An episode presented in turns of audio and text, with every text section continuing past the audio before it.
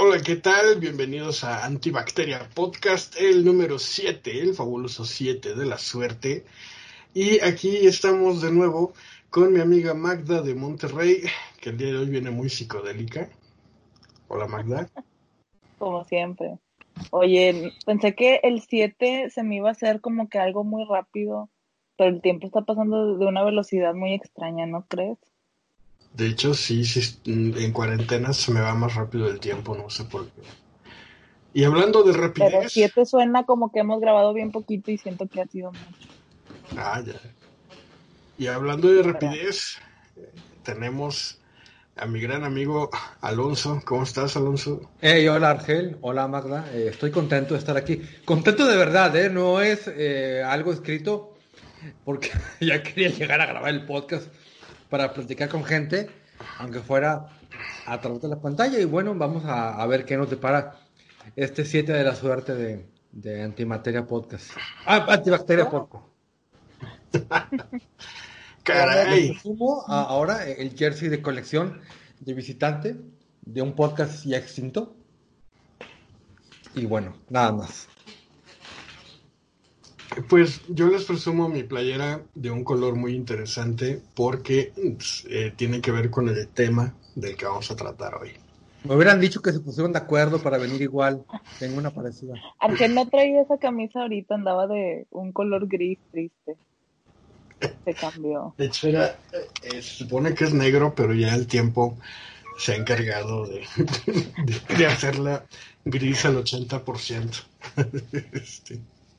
Prefiero que una, que una ropa negra se haga gris que a una blanca se haga color percudido. ¿Que una negra se haga gris? Sí, de la luz. ¿Cuál refleja más pobreza, según ustedes? Yo creo que la blanca, ¿no? La blanca percudida, sí. Mira, es que la blanca se pone como que amarillenta y llega un punto lastimero en el que casi medio. Ya se te ven los pezones, ¿no? Se te ve la ropa interior, tal vez. Se transparenta, ¿no? Sí, se hace Sudas y ya se ve color de piel, ¿no? Pero fíjate que ese, ese transparentoso. ese transparentoso es muy buscado acá en el, en el medio gay para pues, verse más sexy, ¿no? ¿Qué?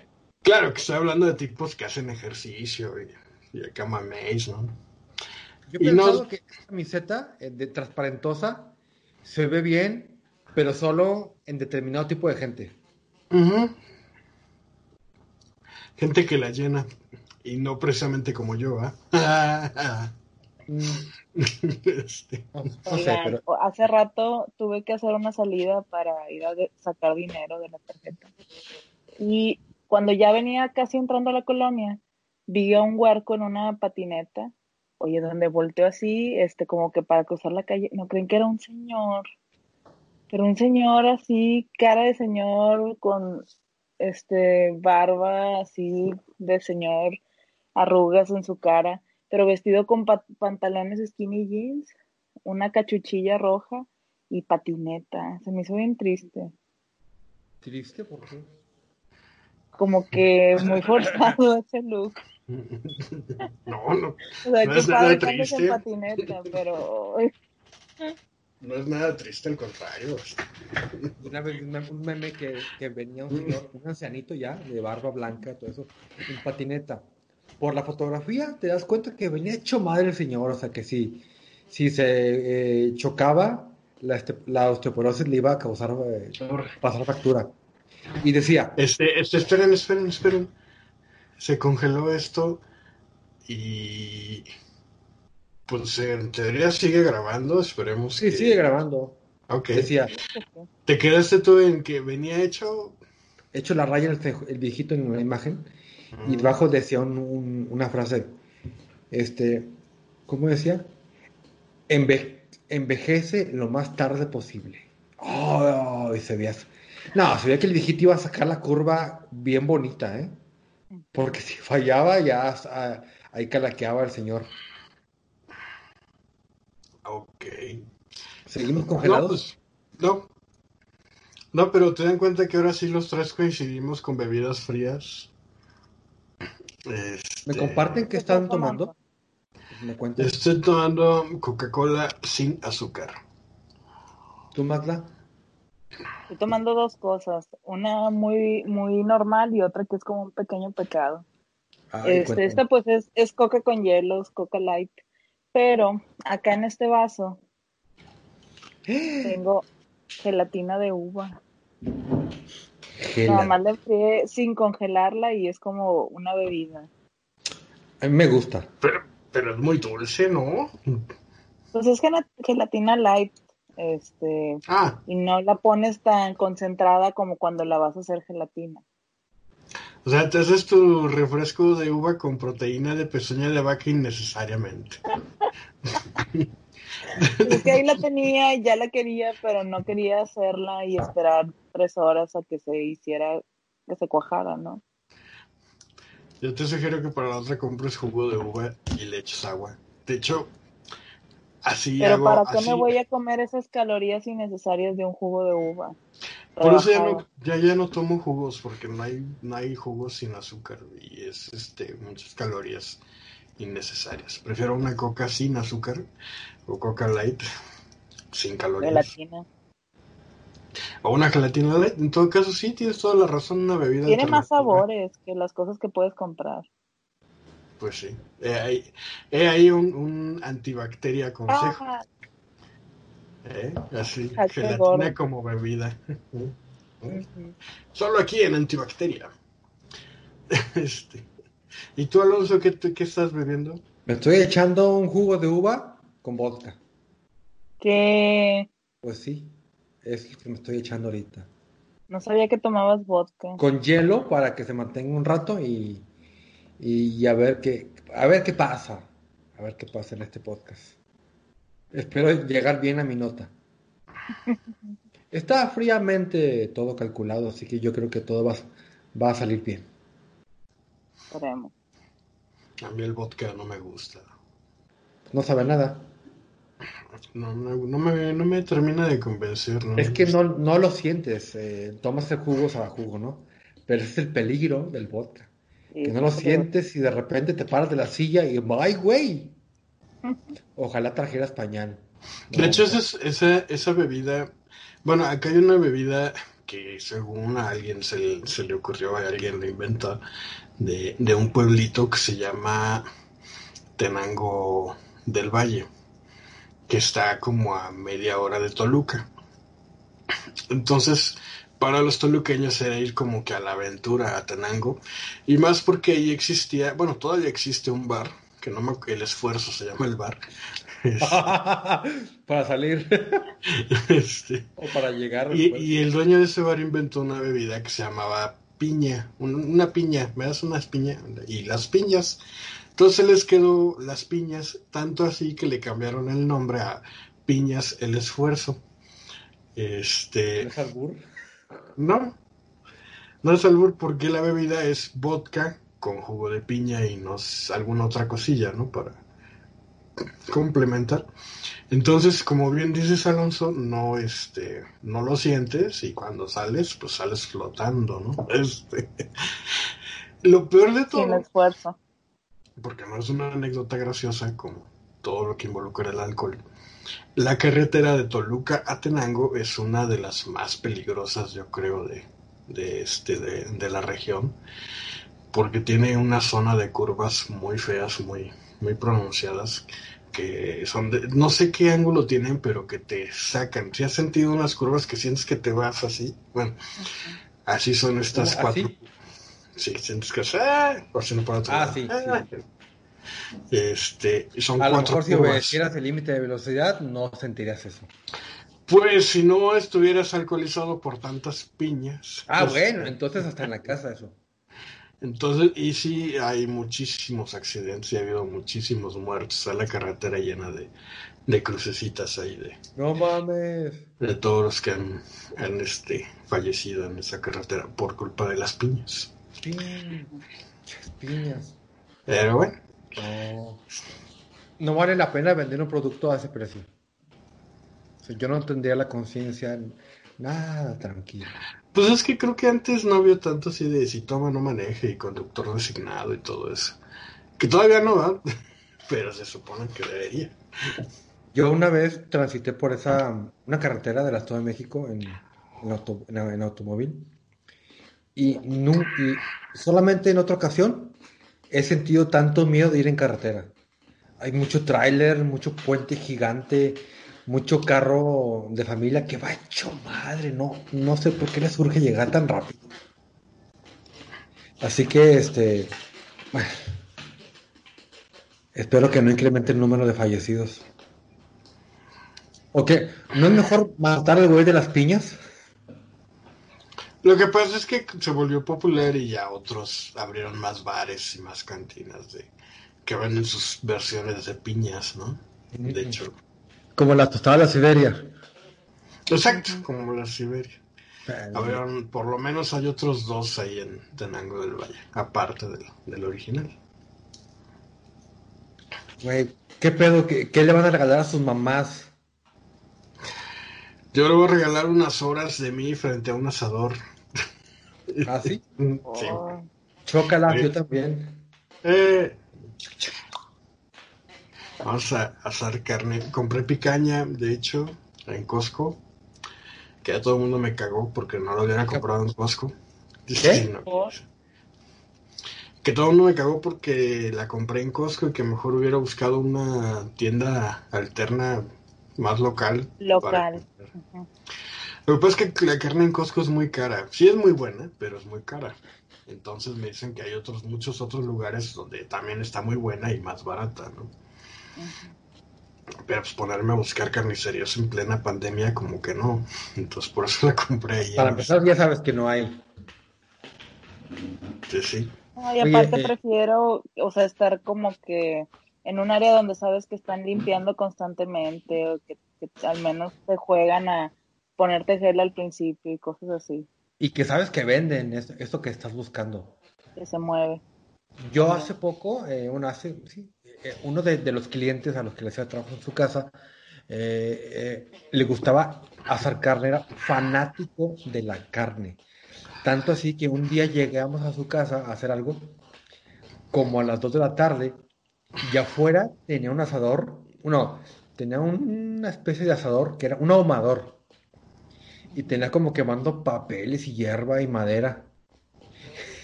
Y le iba a decir, oye, estás quemando basura pero no sé por qué no le dije. Y me dice, no, estoy ahumando la, la carne del rato. Y estaba empezando el proceso de ahumado, que según él dura de 7 a 8 horas, para asar la carne a las 9, 8 de la noche. Tú tenías unas briquetas, ¿no? Este, Yo uso briquetas en lugar de carbón.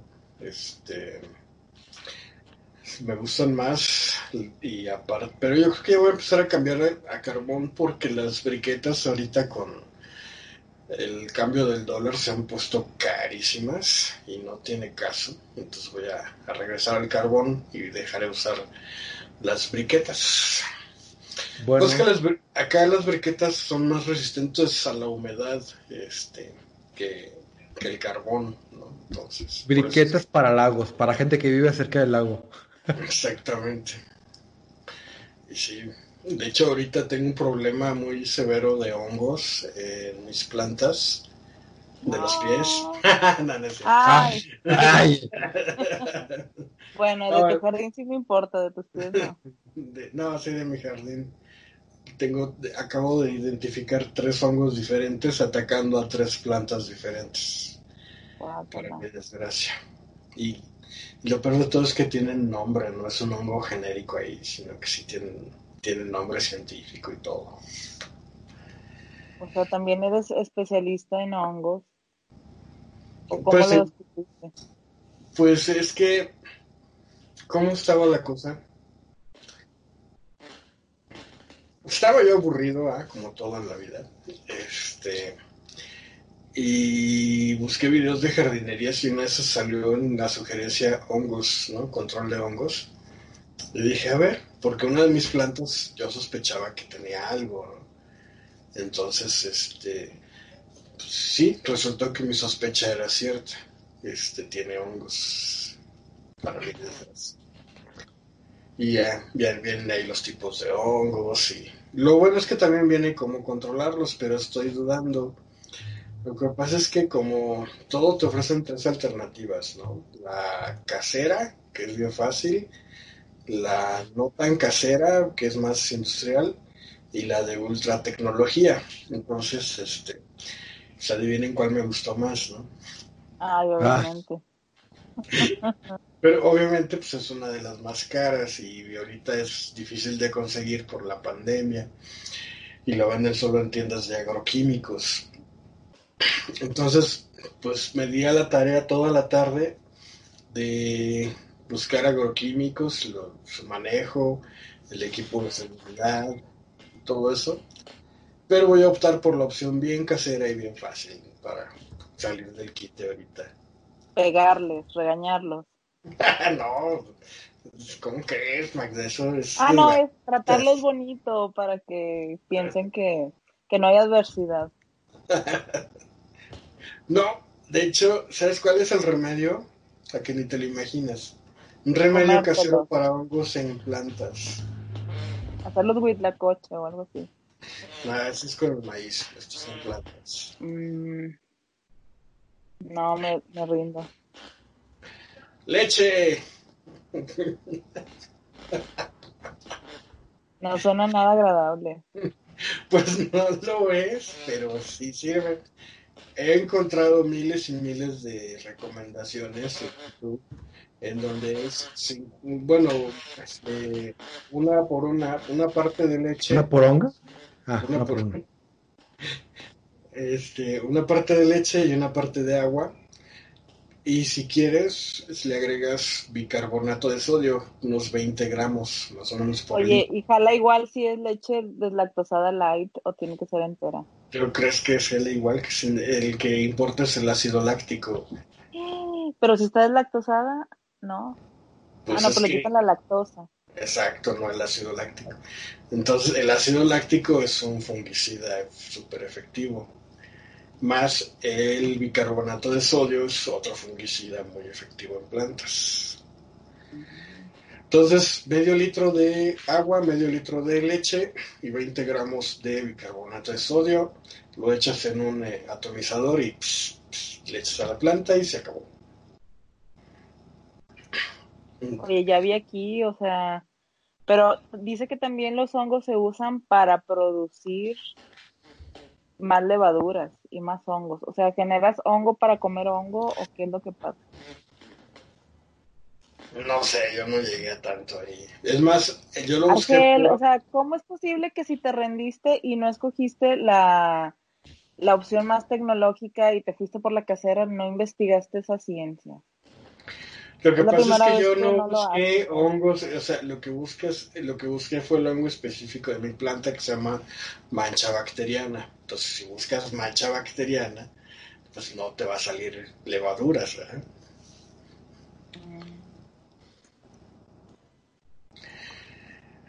Pero pues así es este divertido mundo de la jardinería. Ah, ya lo busqué que la mancha bacteriana. Exactamente. Es como el vitiligo de las plantas, ¿no? Yo pensaría que con algo así ya lo tiras. O sea, se pueden rescatar.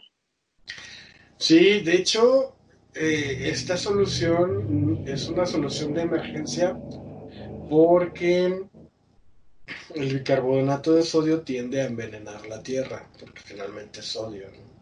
Entonces lo ideal es que uses cobre. Es de se hace hipertensa la tierra. ¿Cobre? Oh. Sí, cobre, cobre, no me acuerdo cómo se llama el cobre, en qué versión sulfamac. Cobre en polvo. Manganetazo de cobre, una madre así se llama, cobre. Como las mangas del chaleco. Entonces el cobre pues tiene también propiedades eh, desinfectantes y antifungi, antifungi es fungi. De hecho, yo tengo una duda ahí. Muchos dicen que es fungicida, pues del fungi, pero son fungis, son fongos. Entonces debe ser fungicida, ¿no? Pero no, es un fungicida. En fin, luego investigaré eso. Ya no me dio tiempo. Me la pasé fascinado buscando overoles de algodón para equipo de protección. O sea, ya te voy a ver como un argel, este jardinero con overol, con sombrero de paja Sí. Unos patapájaros con tu cara en las noches. Y botitas. Exacto. Este, pero bueno, ¿a ustedes cómo les fue en esta semana? Yo me divertí mucho con mis hongos y la jardinería. ¿Y ustedes? Yo vi que tuviste una semana bastante divertida. Vi por ahí que estuviste jugando Dungeons and Dragons online, perro. Ah, de hecho, mire, si ven mi fondo. Yo no sabía que se podía eso, Argel. ¿Qué? Dungeons and Dragons online. Claro que se puede. ¿Desde qué año se puede? Desde que hay internet con webcam. Ah, Desde el 99 se puede. ¡Oh, Dios mío! Sí, fíjate que ahorita por la pandemia, bueno, todos ustedes saben que yo por sí juego Dungeons and Dragons y muchos juegos de rol. Este, pero ahorita por la pandemia, pues no nos podemos juntar a jugar. Y eh, eh, ya se había implementado el juego en línea para personas que salen de viaje o que tienen que ir a vivir a otra ciudad y quieren seguir jugando con sus amigos. Pero ahorita es el boom del juego en línea por lo mismo de la pandemia, ¿no? Está muy solicitado. Y de hecho es el boom de las conferencias, porque pues ya es que hay Zoom, ahorita Skype, se supone que WhatsApp creo que también ya no tarda en implementar. Facebook, ¿no? Las juntas. Eh, bueno, Facebook me imagino, pero no, no sé cómo sea en Facebook. Este. Y algo les iba yo a decir. Ah, ahí ya hay servicios, por ejemplo, hay chats. Como, ¿Se acuerdan de los chats? Este, que entrabas a una sala de chat a platicar. Bueno, ya hay chats. ¿Estás hablando de Burundi? Estoy hablando de Star Media y sus salas de Burundi, Terra, Latin Chat. Latin Chat, Star Media Chat. Bueno, pues Latino hay chats. 100%, orgullo mexicano. O sea, no sé si ubican Discord, es una plataforma para videojuegos. No. Eh, Discord es este, unas salas de chat y también ahí se puede hacer. Y este, entonces yo juego Dungeons eh, lunes y jueves con mis cuates y está chido. Entonces el fondo que están viendo es un reino de Dungeons and Dragons. Este, no me acuerdo cómo se llama ahorita, pero sí es un, reino. Creo que es eh, Ron, no, no estoy muy seguro. Y ahí estamos jugando. Está padre. Si quieren jugar, pues avísenme. Eh, tengo una pregunta técnica. ¿Se requiere comprar algún set de cartas para jugar Dungeons and Dragons online? No, no, solo requieres. Mira, tradicionalmente te diría que solo requieres papel y lápiz. Pero ahora ya ni eso. Solo requieres hacerte una cuenta en una página que se llama dndbeyond.com y la cuenta es gratis, 100%. Y eso es opcional porque igual puedes seguir usando papel y lápiz tradicional o la versión este en línea. Y ya. Tal vez ya después si le agarras el gusto, puedes comprarte dados poliédricos como estos de aquí. Estos daditos que tengo. Este es, por ejemplo, es un este dado de cuatro. Eh, Es un dado de cuatro caras. Eh, Dice eh, que esos eran para este jugar a, a la brujería o algo así. jugar a la brujería. Este, no, mira, este otro es un dado de 20 caras. Es- ¿20 caras? Sí, es un dado de 20. Este otro, por ejemplo, es un dado de 12 caras. Este es un dado de 12 caras. ¿Cómo sabes cuál usar? Ah, pues, lees un libro que es el de las reglas y ahí te viene cómo usar, pero no es necesario que lo leas porque yo te las puedo explicar. No. Porque ya No, no nadie te- lee en este mundo. Ándale. Este, eh, el libro se llama Manual del Jugador de Dungeons and Dragons. Lo pueden leer. Si lo quieren leer, este, me avisan para pasarles la versión en PDF gratuita, porque hay versión gratuita en PDF. Este, para que aprendan a jugar Dungeons and Dragons. Ok. Y ya por último les quiero presumir este dado que yo creo que va a ser la envidia de Magda, porque es de es de emociones. Este es triste. Este está X. Luego, este está. ¿Qué está? No, es que no veo. Está contento. Pero este está súper contento. Oye, sí, tiene sonrisotes acá. Este ese dado para que. Oye, ese dado está divertido como para jugar en una fiesta con tus amigos. Este de tira el dado y debo decirte algo que te haga sentir como te como sale el dado, ¿no? Pues sí, este dado. Este dado salió por un chiste de los Simpsons. Cuando los Simpsons sale Gary Gygax, el creador de Dungeons and Dragons, tira un dado, o creo que fue un Futurama, no sé si fue un Futurama o en Los Simpsons, tira el dado y dice, es un placer conocerte. este, de acuerdo a lo que salga el dado. Está muy chido. Sobre todo para tomar decisiones, ¿no? Así como que, pero, este, Dungeon Master, ¿me, me, me salvé de caer en la trampa? Ah, no sé, déjame ver. No. Porque salió así. Salió esta. ¿Y dónde está? Oh, ya se me está cayendo. salió así. así. ¡No!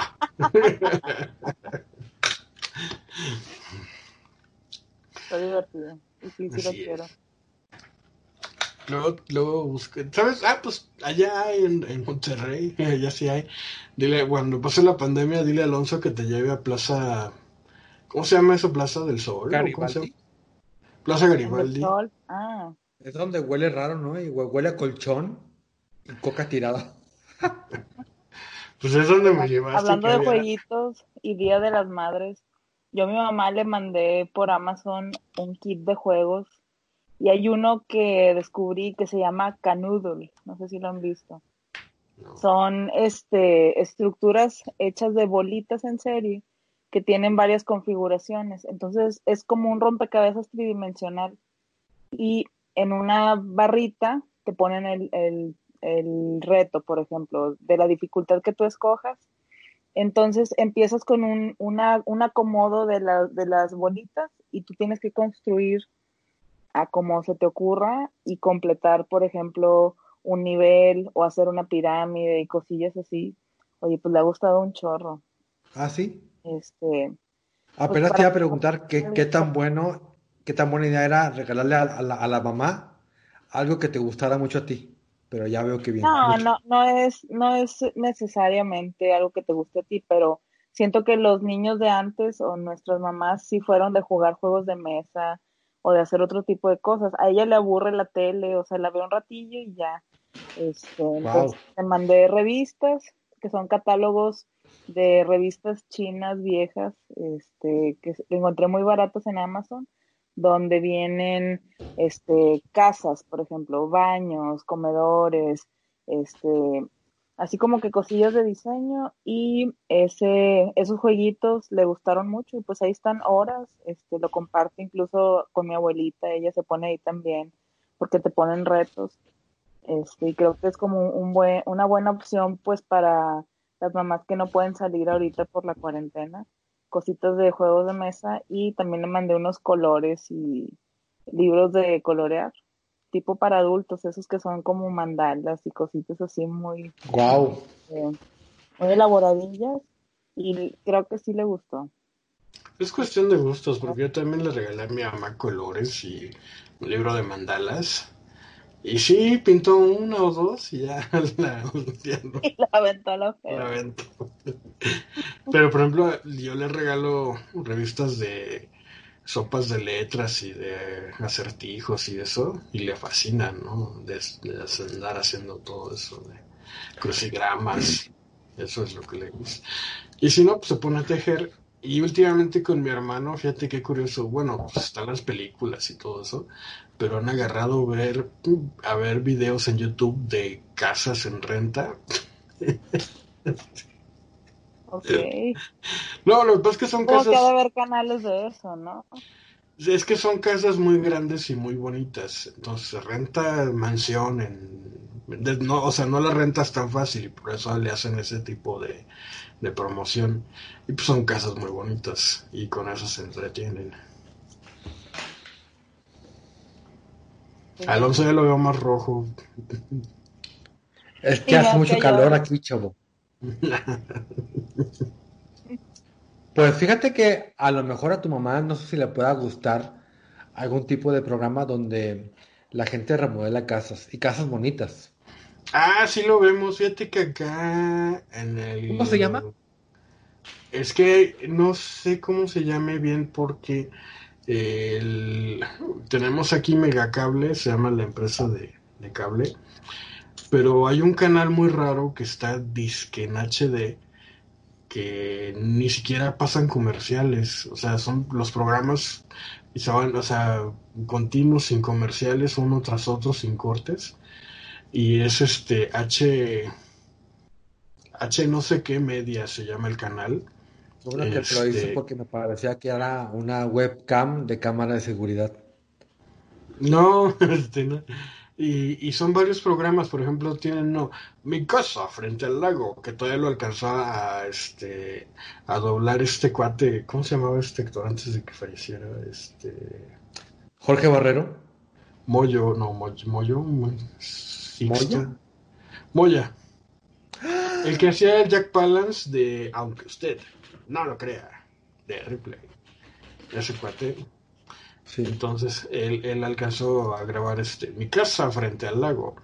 Y son casas que la gente quiere rentar eh, y las, las ponen a ver y el requisito es que tienen que estar en la orilla de algún lago, ¿no? Entonces, este, pues es, Estados Unidos, es gente de mucho varo que este, que le ve potencial, que algunas cosas no les gusta, que igual si remodelan, que si tiene embarcadero, que si no, que si sí. Pues lo divertido es ver las casas, ¿no?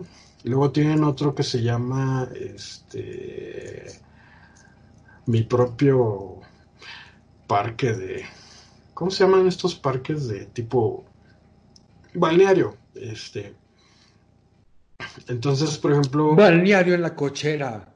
Sí, es de empresas que en casas que tienen mucho terreno atrás les hacen una alberca, pero albercota con, con cascaditas y fuentes y asador y todo el show, ¿no? Y todo es de fibra de vidrio con textura de como de roca, ¿no? Oye, pero luego después de ver esos programas como que nada más te dan ganas de llegar y ponerle un fondo falso a tu casa, ¿no? Como no ver dónde vives. Pues sí, quitarle pues, aquí como ahorita estoy usando el fondo de mi castillo, ¿eh? no, y si hay programas, hay uno de unos gemelos que se dedican, no, no, digo, no son gemelos, son ah, primos. Sí, está en Netflix, ¿no? Ese. No, eh, ese de los gemelos está en Netflix, pero son, ese es británico. El que yo te digo, este es gringo y son primos y se dedican a remodelar toda la planta baja gratis y te dan ideas de cómo, cómo remodelar y qué hacer y todo. Aparte te da coraje porque en Estados Unidos venden ya casi todo prefabricado, ¿no? Este, que quieres cambiar unas escaleras, hay empresas donde dices, ah, pues, ¿cómo quieres tu escalera así? ¿De qué tan largo? Así. Y ya te la llevan hecha, ¿no? O y ya no, no tiene que ir el maestro. ¿eh? Muy caro, Pues no sé si sea caro o no, pero hay muchas cosas prefabricadas que dices, ay, pues, pues así hasta yo solito puedo, ¿no? O sea, eh, es lo que puedes esperar de una construcción de madera. Son casas de madera. Sí, también es eso de que son casas de, madera con, con, ¿cómo se llaman estas cosas? Frame, framing, de, así de, y fibra de vidrio y tabla roca, ¿no? Entonces lo que te da coraje es que ya está prefabricado Ok, no entendí. Lo que da coraje es que aquí no lo venden. Que si tú dices, ay, yo quisiera poner, no sé, ampliar un, mi recámara con esas cosas prefabricadas y ya las aquí no lo, no lo hay. Aparte, quién sabe qué tan compatibles sean con las casas de ladrillo de aquí, ¿no? Sí, falta ver si en Estados Unidos siguen algún estándar de construcción. Sí, yo creo que sí. Que bueno, aquí tampoco creo que varíe mucho, ¿no? Aquí las casas Geo están hechas en serie. Sí, pero pues son... Donde vivo yo es muy parecido a, al vecino. Vas a la ferretería, te dicen, oye, ¿dónde, vives? No, pues acá. Ah, en la calle tal, sí. Esta es la llave que ocupa tu baño. De hecho, eso es, eso es chido porque, por ejemplo, acá en mi fraccionamiento, pues todas son casas de, solo hay tres modelos o tres variantes de casas, ¿no? En todo el fraccionamiento. Entonces vas a la ferretería y este, oiga, necesito una llave de que es que mi casa es modelo tal, que es que Palma Real. Ah, pues es este el que ocupas, ya. O sea, el mismo de la. ¿Se llama tu casa Palma Real? El modelo de la casa se llama Palma Real. Y eh, el otro, hay otros dos modelos, pero no me acuerdo cómo es. Arce creo que se llama la otra. Y el otro ya ni me acuerdo, pero sí. Y este, la ventaja, o por ejemplo, en los esos WhatsApp de la colonia, si estás buscando cortinas, ya las mismas señoras que hacen las cortinas ya tienen la medida porque son iguales todas las ventanas, ¿no? O sea, esa es una ventaja, pero desventaja es que pues todas las casas están hechas en serie y vives en, en, una especie como de laberinto de repetición. pero luego se siente como que entras a otras dimensiones porque vas a otra casa que es como igual a la tuya pero diferente, con otro color, otro acomodo y dices, ¡ay, qué mal están aprovechando el espacio aquí! Sí, como que dices, ay, la mía está más bonita. o dices, no, lo que sí me ha pasado es que cuando he ido a casas de vecinos que me han invitado a pasar, que es idéntica a mi casa, la mía es más grande. ¿Por qué? No sé, no sé qué, en qué consista, pero este... No es que tengan muebles, muebles más grandes y quede más apretado o algo. No, no, no, no, no, no. De hecho tienen muebles más chicos porque el espacio es como que más reducido, no sé. Y en cambio la mía, no sé si es porque está en esquina pues tuvieron chance de hacerla como es, porque luego como están en el medio, como que las distancias ya no. No, no sabía que eras esquinero, o sea, que vivías en un... Esquinero, sonó muy feo. Perdón. Dile rinconero de una vez. no, no, no. Soy el esquinero toluqueño que está entre Monterrey. ¿Tienes, ¿Y tienes entrada nada más por, una, por un lado? ¿O por los dos? ¿Cómo? Es que hay casas de esquina que tienen doble entrada. Ah, no, es que mi esquina no es así. Eh, y como es en privada, eh, más bien, ves que las casas empiezan en hilerita. La mía es la primera de la hilera. Y a eso le llaman esquina. Pero en realidad es la primera de la hilera. Entonces no tengo vecinos. si empezaron a construir y luego, oye, ya no caben, a los más chiquitos. Ajá, sí, algo así. Tuvieron 10 y así quedó. Como me acuerdo una vez, me quedé bien gordo, este, cuando, en la primera casa que yo viví, este, hace mucho, eh, una vez a mis papás se les ocurrió, este, poner azulejos en la cocina. Eran, o sea, azulejos grandes, ¿no? Pero, pues se supone que iban a forrar así todo, todo el cuarto, pues no crees que al fulano se le ocurrió empezar desde el fondo. Entonces fue tapizando y ya para cuando estaba en la entrada, pues le había quedado un pedacito así y tuvo que poner un, pedazo de, del mosaico así mochado, se veía bien feo. O sea, en vez de que empezara por ahí, para que el primero que vieras fuera uno completo. No sé, se me hacía bien chocante y, y mis papás decían, ah, pues no importa, está bien. Pero yo lo veía y ahí estaba. Y, siempre era mi, mi estrés, ¿no? De entrar a la cocina y ver eso. De hecho, sí, este, sí te entiendo porque sí ha pasado. Es por eso que hay que pagar un arquitecto mejor. Pues sí, es que cada, cada, grosería que he visto de un arquitecto. El arquitecto no se va a llenar la, no se llenará la mano de cemento, ni se va a ensuciar tal vez, pero va a estar al pendiente de los detalles, como si fuera una, una casa para él, para él mismo. Eh, los arquitectos son tan especiales, son tan exquisitos con los detalles que realmente, este, si aunque no sea algo de ellos, lo van a cuidar y lo van a criticar y van a hacer que quede bien. Un maestro, o sea, tiene buena mano de obra, tiene buena técnica, pero no tiene un, buen conocimiento estético o, de la distribución de, de las cosas otra metodología. Que te va a salir más caro, claro que sí. No sé, o sea, este, pero a veces la diferencia de precio es tan, tan grande pues, que la gente prefiere irse con el albañil, ¿verdad? Pero el coraje que vas a hacer durante toda tu vida mientras veas esa pinche pared chueca, pedorra, vas a decir, hubiera pagado al arquitecto.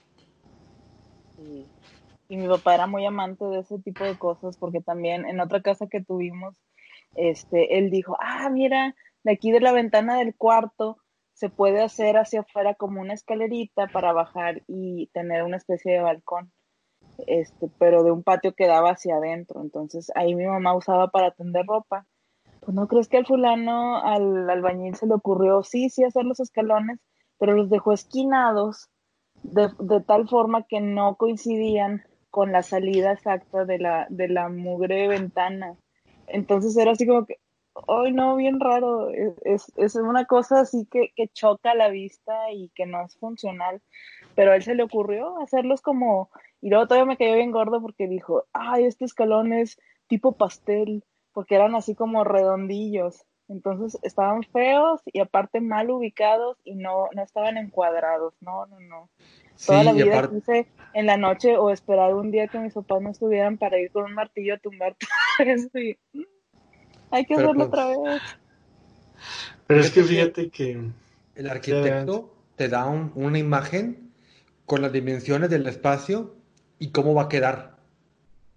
Yo creo que aproximado un 80%, ¿no? Por la computadora. Pero el albañil nada más interpreta lo que tú piensas. y eso es lo feo.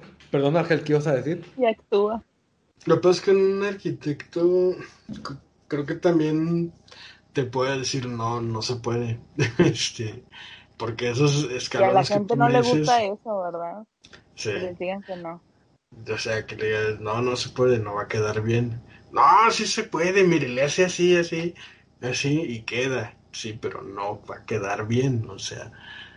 Eso es, eso es lo que muchas veces hay que enfrentarse, aunque no tengas un arquitecto, pero pues tú mismo dices, pues, pues sí es que debería, pero no, no va a quedar bien, ¿no? O sea, y la gente decía, ah, sí se puede. De hecho, yo tengo un, familiar, este, eh, eh, que quería remodelar su casa y le dijo a otro familiar que es arquitecto que este que pues, por favor le ayudara porque el arquitecto que le había contratado pues no le entendía, ¿verdad?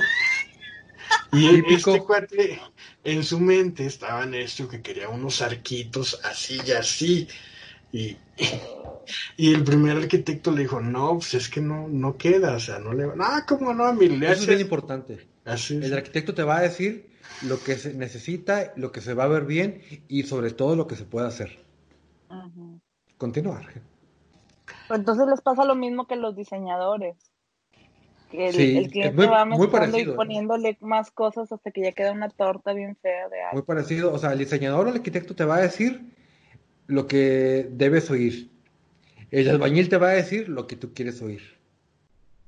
Y te va a hacer la, la chamba. De hecho, ese es un problema que me platicaba otro pariente mío que es arquitecto tengo dos arquitectos en la familia, qué curioso. Este, que me decía que es muy común que te regalen el proyecto si les das la obra, ¿no? Y él estaba en contra de eso. ¿Qué significa eso?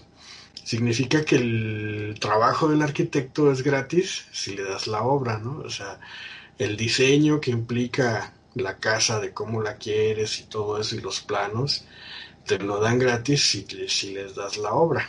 Entonces dice que él estaba en contra de eso porque pues, era menospreciar el, el trabajo de, diseño como tal, ¿no? bueno, pero es que eso es una tendencia que se ha venido manifestando en los últimos años, que al diseñador en general el trabajo se lo está menospreciando.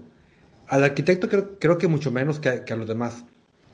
Entonces, este, me imagino que hay algunos por competencia que pues deciden pues, regalarlo o venderlo. Pero está bien claro que muchos arquitectos que dirigen la obra pueden este, mm, ganar dinero vendiendo material o consiguiendo tal distribuidor o dando un número que no es. Yo conocí varios. Y es muy buena lana. Me imagino, ¿no? De hecho, me decía este cuate de arquitecto que si hay muchas tranzas en construcción y, y meten sobrecostos porque, por ejemplo, eh, si tú vas a hacer una casa, eh, el precio de los materiales te ponen el precio de lista, ¿no? Y ellos ya tienen descuentos que, pues como les compran seguido a las casas de materiales o compran para dos, tres casas que están haciendo, tienen descuentos de, de compra. Y esos descuentos nunca este nunca los manifiestan siempre te meten el precio de lista no entonces eh, ahí hay un ahí hay una tranza ¿no? y pues como eso, es importante pero también es bien ganado porque este si como arquitecto tienes un primer un cliente un primer cliente pues le das el precio normal no si le das el precio de, cliente 10 es que tú te lo has ganado con la distribuidora pues sí, me imagino que hay, varios detalles ahí, pero pues yo, por ejemplo, dudo mucho que llegue a contratar alguna vez a algún arquitecto, ¿eh? entonces este, no creo hacer una casa de momento ni a futuro. ¿Ya la compraste? ¿Ya la compraste hecha por arquitectos? Ya la compré hecha por arquitectos, de hecho no me quejo del diseño de la casa, eh, creo que el diseño como tal es muy funcional de lo que sí podría quejarme es este de la orientación que tiene mi casa, porque sí está, pero ahí sí pues ya es una cuestión del urbanista, ¿no? Este estúpido urbanista. Pero bueno. Y cambiando de tema, ¿qué más tienen ustedes? ¿Traen notas? Ah, de la semana. De lo que hemos hecho. A ver, yo, yo creo que hoy no sé si hice mal o no, pero bueno, ya de hace dos, tres días me fui a caminar al cerro, güey. Al cerro porque vivo cerca de un cerro. Cubrebocas, gorra, capucha. Me encanta esto porque puedes ponerte lo que tú quieres en la cabeza y hacerte un cosplay, ir por la calle y nadie te dice nada. Te aplauden, ¿verdad? es el sueño ah. taku, ¿no? Que todos traigan cubrebocas como en China o donde eran antes cuando... En Japón, ¿no? Yo como ninja, yo como ninja. Y me encanta que te ve normal, ¿no? Ah, además, la policía no te para. Ah, y por cierto, algo que me dio mucho coraje esta semana. Cuando se fue la luz aquí en mi casa, el, martes, y tuve que irme a la casa de mis papás a grabar el podcast para que saliera el miércoles. Yo, ustedes saben cómo manejo, ¿no? como abuelito. Sí, como abuelito. Como bisabuelito. Estaba parado detrás de un tráiler que iba a dar vuelta en la curva con semáforo. Entonces, pues venía yo pensando en el podcast, veo el verde y voy detrás del tráiler, camión, y no me deja ver el semáforo, ¿no? Pero antes vi que estaba en verde. Pero pasa tan lento que yo tengo que esperar a que él pase. Y cuando él ya pasa, me agarran el cambio de luces y me toca rojo. Y me sentí tan mal y dije, bueno. Y en eso llega una me pararon, güey. Entonces me orillé, este, tuve que explicarle al vato, y sabes que yo manejo despacio, me da mucho, mucha pena, me da mucho coraje, pero el camión no me dejó ver y pues me cobró multa. Mm. Este, traté de explicarle con el corazón en la mano que yo no soy así, que me esfuerzo por corregir muchas cosas, por corregir a la gente incluso, aunque está mal, que manejo despacio, pero que ahora me paso así. Entonces me dice el cuate, no, pues mira, como tú hay muchos, ahí te va la multa. O puedes pagar una multa aquí conmigo.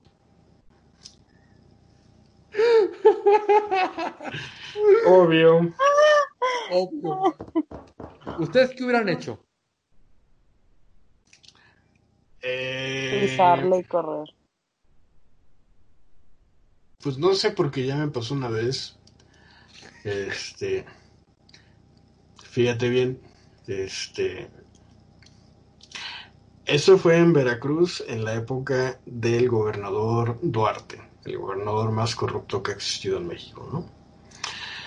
Entonces, yo iba en el coche en Poza Rica.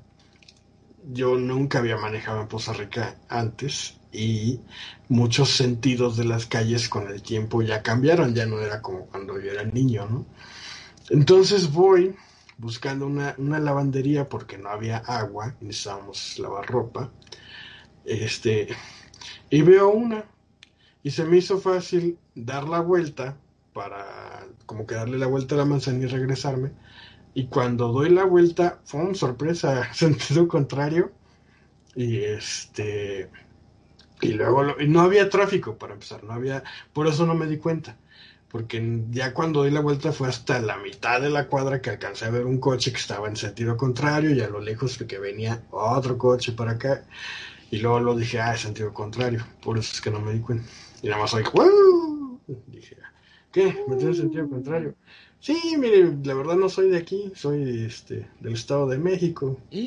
Ah, pues Deje unos 50 pesos para que no pierda la licencia. 50 pesos. Sí, señor, 50 pesos. Dije, ah, bueno, pues aquí está. Dale, gracias con cuidado, ándale, pues ya. Pues eso fue lo que hice. ¿Tú qué hiciste, Alonso? Mira, yo lo, yo primero sentí coraje y yo le iba a decir, deme mi multa para que, para darle la madre a él y para darme la madre a mí, porque yo me enojé. Pero luego dije, es que yo no hice nada. O sea, entonces, si yo moralmente no siento culpa, pero técnicamente pasó algo, él, le pregunté, él entendió y me dice, sí, pero te lo pasaste, a fin de cuentas. Dije, bueno. Entonces leí mis papeles, cuando lo revisó, todo en orden. Traía una cartera chiquita que uso para este no sacar todo. La saco y traía dentro 150 pesos. Mira, compadre, es todo lo que traigo. Por 150 no, te la agarran, te piden más fácilmente. No sé cómo es en Monterrey. Me dice, échalos.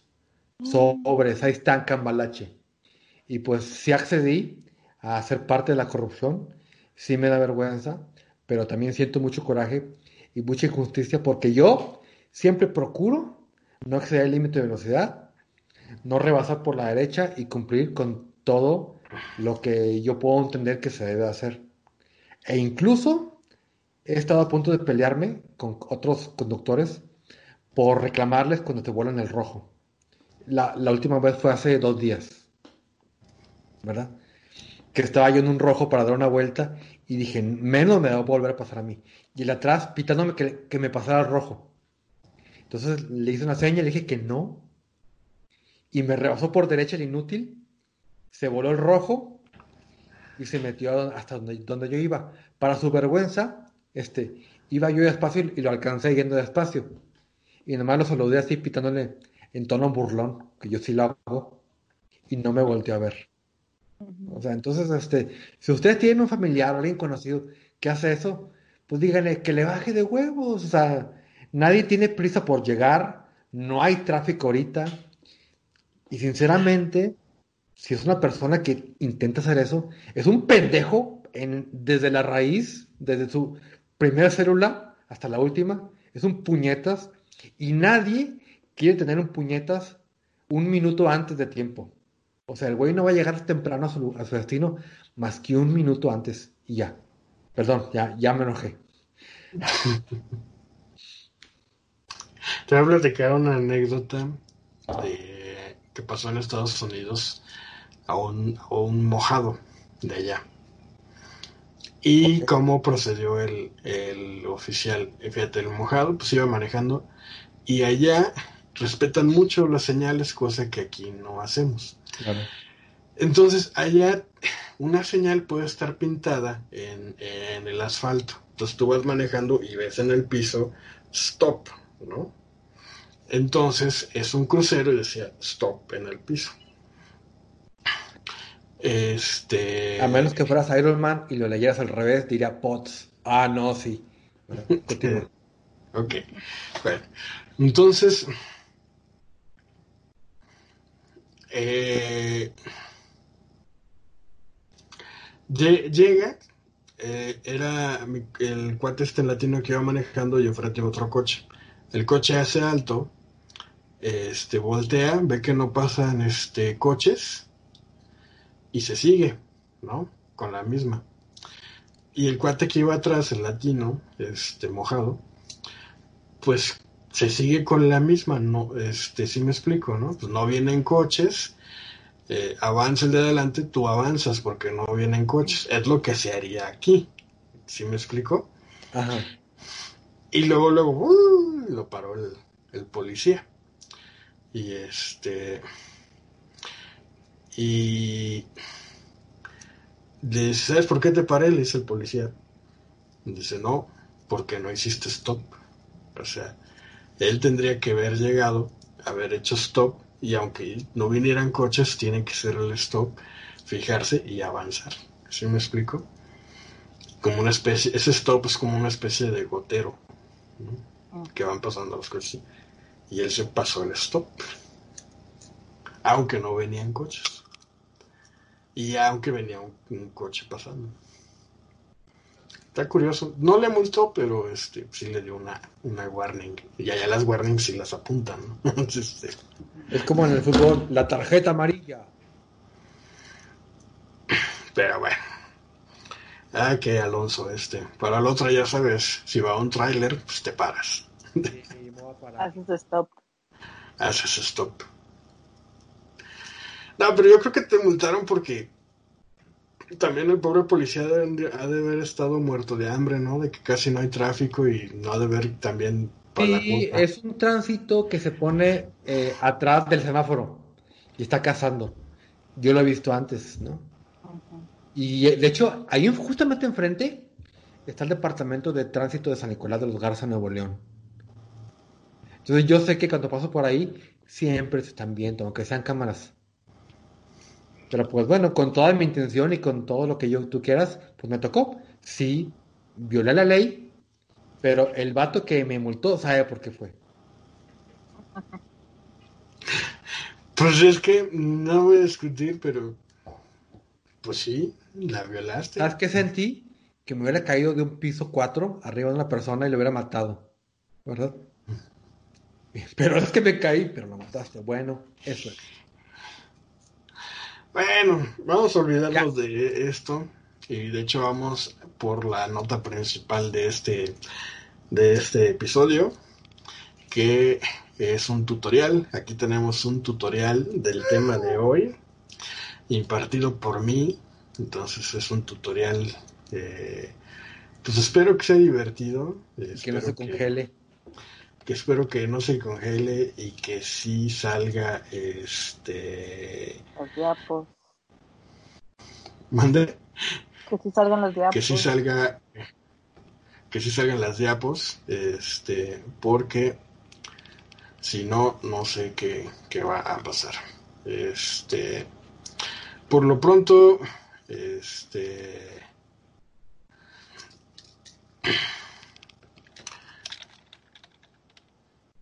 Vamos a iniciar como luego aquí para este. Tú me dijiste cómo se No, mira, acá en la orilla inferior derecha de tu pantalla de Skype hay unos puntitos que dicen más. Reacción y dice compartir pantalla. Sí, pero eso lo sé, lo que no sé es cómo poner este. Ah, ya, compartir pantalla. Me imagino que ahí se debe estar viendo. Sí. ¿Sí se ve? Sí. Bueno. Cloro que se ve. Hoy tenemos el cloro, ese divertido gas. El cloro, como ustedes saben, eh, es un elemento de la tabla periódica. Eh, muy interesante este cloro, eh, su estado natural es un gas que es tóxico y es color amarillo verdoso por eso mi playera color cloro. Y por eso ahí vemos que este el, color de la del icono de la tabla periódica pues es así medio verdoso. O sea, ¿es como el color de la botella de, cloro comercial o no? Pues mira, para aclarar tus dudas, en esta diapositiva tenemos una botella con gas cloro y una y un este una ampolleta con cloro líquido. Entonces es más o menos que es un verde amarillentoso Y por eso es que muchas botellas de cloro son verdes, otras son azules por estar relacionado con la limpieza y otras son amarillitas por lo mismo de que es verde amarilloso. Ese es el cloro, su estado natural en gas o líquido. Los usos, bueno, lo que ven ahí, ese triangulito con CL, es el icono de lavandería. Eh, el cloro, eh, históricamente, cuando es descubierto, eh, no me acuerdo en qué 1800 y algo, o 1700 y algo, no me acuerdo. Este, luego, luego se dieron cuenta que tenía propiedades blanqueadoras, sobre todo en textiles. Es por eso que tradicionalmente este, se utiliza mucho eh, a la hora de lavar ropa y en muchos países les dicen lavandina y en otros países le dicen lejía y en México le decimos blanqueador. Cuando hablamos de blanqueador nos referimos a cloro. Ese triangulito con CL quiere decir que si lo trae tu etiqueta, muchas veces trae el puro triangulito sin las letras. Quiere decir que sí se puede utilizar cloro en la prenda que vamos a lavar. Eh, normalmente el cloro comercial viene disuelto en eh, hidróxido de sodio. El hidróxido de sodio se le conoce comúnmente como sosa. Entonces, al mezclar sosa con hipoclorito de sodio al 6%, se crea nuestro este, nuestro cloro comercial. El cloro tiene la gran particularidad que en estas épocas, digo, aparte de ser bactericida, fungicida y tuberculicida, que es el que mata la, la cosa esta de la tuberculosis, también es virucida, que quiere decir que mata virus, en especial los que son lípido no sé qué relacionados con lípidos, eso. Este, es decir, en especial al SARS-CoV-2 o el virus que causa el COVID-19. Este, sin embargo, hay otras sustancias eh, que son más em, fáciles, estables no sabría decirlo. Por ejemplo, el, amonio cuaternario, el amonio cuaternario es otro desinfectante que eso lo podemos encontrar en los suavizantes de telas o en limpiado, en sanitizadores industriales. Eh, el amonio cuaternario también es especial contra este contra estos virus. Y el alcohol, el alcohol también es especialmente agresivo contra la grasa y por lo tanto este es especialmente efectivo contra el COVID. Sin embargo, del amonio cuaternario no hay muchas investigaciones y del alcohol siento yo que es más complicado porque el alcohol tiende a evaporarse mucho, mucho, muy rápido y pierde efectividad, a diferencia del cloro que también se evapora, pero no tan rápido. Lo que sí es que siempre que manejemos cloro, siempre, siempre, siempre, tiene que ser en agua fría o al tiempo, porque el agua caliente tiende a que se evapore y se desprende el cloro en forma de gas y nos puede hacer mucho, mucho, mucho daño a nuestras vías respiratorias. Pero, ¿cómo no se usa el cloro? Así de fácil. El cloro en muchos países está muy eh, controlado. En México no, porque hemos tenido gran tradición de enfermedades este, gastrointestinales, desde el cólera, diarreas eh, por diversas causas, eh, por enfermedades transmitidas por alimentos, etcétera, etcétera. Pero, por ejemplo, si tú vas a Europa, el cloro lo tratan como un, químico, un agente químico este, de cuidado, ¿no? Industrial. Si vas a otros países, sí, no, no es tan común que, se use el cloro como aquí.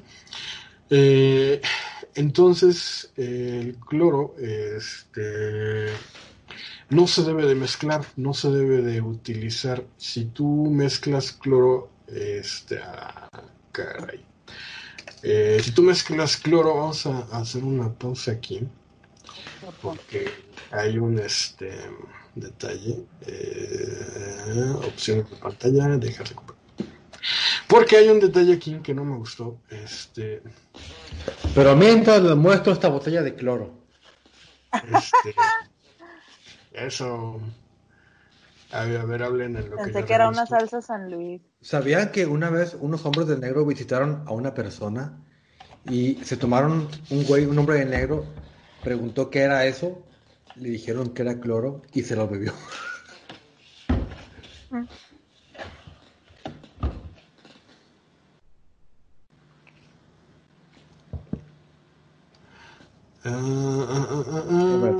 Quiero investigar si esta camiseta tiene el triangulito. El triangulito. Esta etiqueta de esta camiseta de Antimateria Podcast trae un triángulo que dice solo blanqueador sin cloro. Así es, luego vamos a hablar del blanqueador sin cloro. O sea, entonces ya estoy yo aplicando lo que Argel nos enseñó. Listo, ahora sí, vamos a continuar con este cloro. Con nuestro cloro, este Ahora sí, es que no estaba completa esta imagen y ahora ya está completa. Bueno, el cloro no se debe de mezclar con agua caliente porque dijimos que provoca gas cloro. El cloro tampoco se debe mezclar con alcohol porque produce cloroformo, nos causa mareos, náuseas y provoca daños en el sistema nervioso. ¿En serio? Eh, así es. Wow. El cloro con agua oxigenada se forman cloratos y gas cloro, que nos afecta las membranas mucosas, incluyendo ojos, garganta y pulmones. Si mezclamos cloro con vinagre, obtenemos ácido peracético o y gas cloro. Eh, cloro más amoníaco nos da cloramina, que produce daños pulmonares y de hígado, eh, en casos leves provoca dolor de cabeza y dificultad para respirar. Eh, cloro más ácidos cítricos. Los ácidos cítricos son que si le pones cloro más limón para mayor efectividad o cloro más este jugo de naranja, generalmente limón, pero jugo de naranja este, también es cítrico y provoca gas cloro, se desprende el cloro y nos hace daño. Y el cloro más ácido muriático, este, igual se forma el gas cloro. Por eso es que el cloro no, no se debe de utilizar mezclado, jamás, jamás. A lo mucho le podrás usar cloro más jabón, pero incluso ya lo venden eh, mezclado de, de uso, de, de, fábrica, ¿no? Puedes comprarlo así. Este, pero no, nunca mezclemos el cloro. ¿Ok? Así no se usa el cloro y no, no, no funciona así. No mezclar el cloro y tampoco ponerle agua caliente. Así es. Es más, mira, para que quede muchísimo más claro, es, este, ¿qué es lo que pasa si tú lo mezclas con productos comerciales? El cloro, que puede ser de diferentes marcas, si lo mezclas con otros productos comerciales, por ejemplo, cloro, cloro con Ajax bicarbonato, este, el Ajax bicarbonato tiene alcohol y puede liberar cloroformo. El Ajax amonia también tiene amonio y eso puede que este, liberar vapores muy tóxicos. El cloro con fabuloso ya ves que luego para trapear le echan fabuloso y un chorrito de cloro para que amarre, pues no, porque tiene alcohol y libera este cloroformo. Este es una o sea, entonces la tía que, que trapea así se puede, puede llegar y puede estar tirada. Yo tengo la taza de té. Mi ama que me va a traer mi té. la quiero mucho. Aprovechar para decir que este podcast es especial del Día de las Madres. Entonces, Artur, la tía que trapea con cloro y la mezcla con otra cosa, ¿puedo llegar yo a la casa y ver a la, tía tirada? Pues sí, de hecho sí, o sea, realmente yo creo que no, la gente no se percata porque la cubeta está en el suelo y, a lo mejor hay mucha distancia de la cubeta hacia donde está uno, pero hay que tener muchísimo cuidado porque, por ejemplo, el fabuloso frescura activa tiene alcohol y si con cloro forma cloroformo, ¿no? Oye, o como en las películas que la gente fregaba los pisos con un trapo de rodillas. Ahí sí, ¿no? Porque tiene la cabeza empinada en la, en la tina. Exactamente, exactamente. Entonces, pues ahí están las combinaciones de productos eh, con que no, no se deben de usar. Así es que, recuerden, el cloro se echa moderadamente en dosis. Ahorita vamos a ver este, en cuanto cuánta dosis es la adecuada. Nunca hay que usarlo de. Entonces, el siguiente. Este. ¿Cómo así debe de usarse el cloro? En una cubeta de 10 litros podemos echar 400 eh, mililitros eh, de cloro y eso nos da una relación de agua-cloro de 25 a 1. O podemos eh, lavar el baño con un cuarto de taza de cloro en 2 litros de agua y dejarlo reposar 5 minutos. Aquí hay algo que yo quiero resaltar. El cloro, si nosotros tenemos un negocio o tenemos un comercio de alimentos, eh, yo creo que solamente deberíamos de tener dos productos para limpiar todo nuestro establecimiento, que sería un desengrasante y cloro.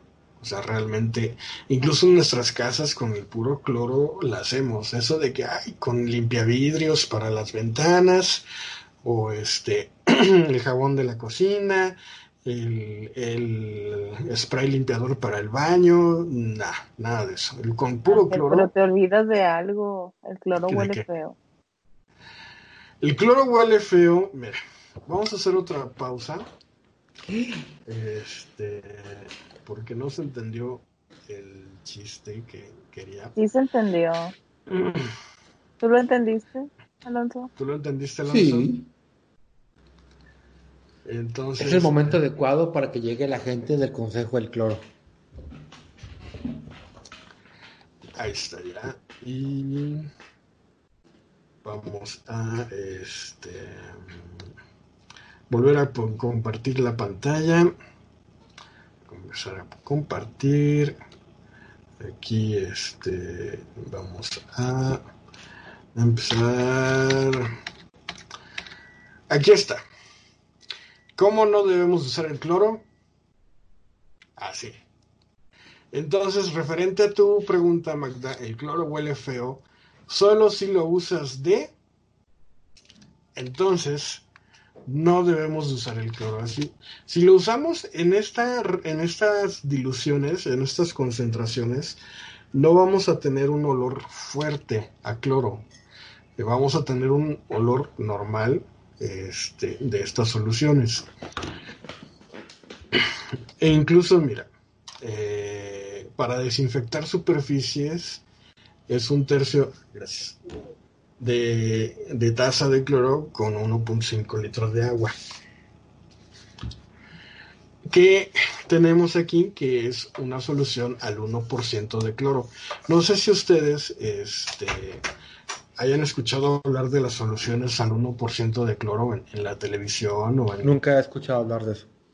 Solo para este para desinfectar agua, ¿no? Claro que no. No, estoy confundiendo cosas. A ver, entonces vino. Estamos aprendiendo el cloro. Sí, eh, bueno. Está quedando muy cloro. Espero que esto les blanquee sus ideas. Este, porque, por ejemplo, si ustedes tienen jarabe, ustedes, a ver Alonso, ¿tú tienes jarabe para la tos? Sí, Argel. ¿Y tu jarabe para la tos estaría un vasito medidor? Es una tapa que no recuerdo, pero creo que está graduada para las cantidades. Así es. Entonces, medimos un litro ya sea en el vaso de la licuadora o en cualquier otro recipiente que sea para un litro, ¿no? ¿Cuánto es un litro? Tiras la leche de tu vaso. 100 mili. Entonces, eh, medimos un litro. ¿Y cuántos mililitros hay en un litro? Mil. Ok. Entonces, con ese vasito medidor, con esa tapa medidora, si nosotros quitamos de ese litro 10 mililitros, este, y los descartamos y lo agregamos 10 mililitros de cloro a esos 990 mililitros restantes. Sí. ¿Qué vamos a tener? ¿El 1%? Así es, el 1% de mil, ¿cuánto es? 10. Entonces tenemos una solución al 1% de cloro.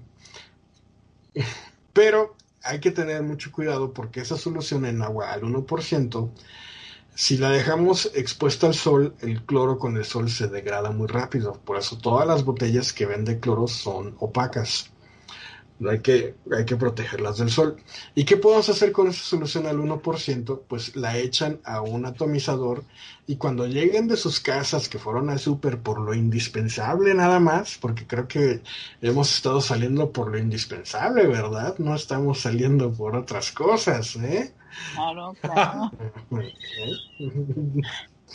Entonces, cuando regresemos, con ese atomizador nos rociamos todo por completo ¿Y qué va a pasar? Pues que el virus que si es que se llegó a caer en la ropa, que una teoría que dice que es casi imposible que el virus caiga en la ropa, este, podemos ahí, incluso podemos desinfectar el cubrebocas. Claro, esto de manera temporal, ¿no? No, no exime de que lo dejemos guardado ahí unos 3, 4 días a que se muera el virus, ¿no? Los lentes, la cara, nos podemos rociar la cara, las manos y ya tenemos eh, la desinfección. Mientras en lo que llegamos de la entrada de la casa al baño, ya nos podemos lavar las manos, la cara, etcétera, etcétera.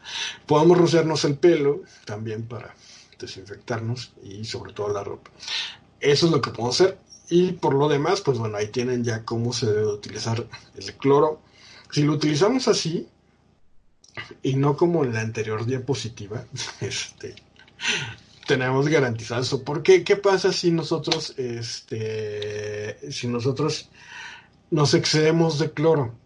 Podemos ingerir eh, el cloro accidentalmente en, bueno, no accidente, que le des un trago a la botella, no, sino que podemos ingerirlo este, eh, residual ¿Y qué nos puede causar? Bueno, nos puede causar que nos mate toda la flora intestinal y nos dé diarrea, en el caso más leve. No, no estoy hablando de una ingesta accidental como tal, este, en el que sí tendríamos que provocar el, el vómito y tendríamos que ingerir leche de magnesio y luego seguir provocando el vómito hasta que todo salga claro.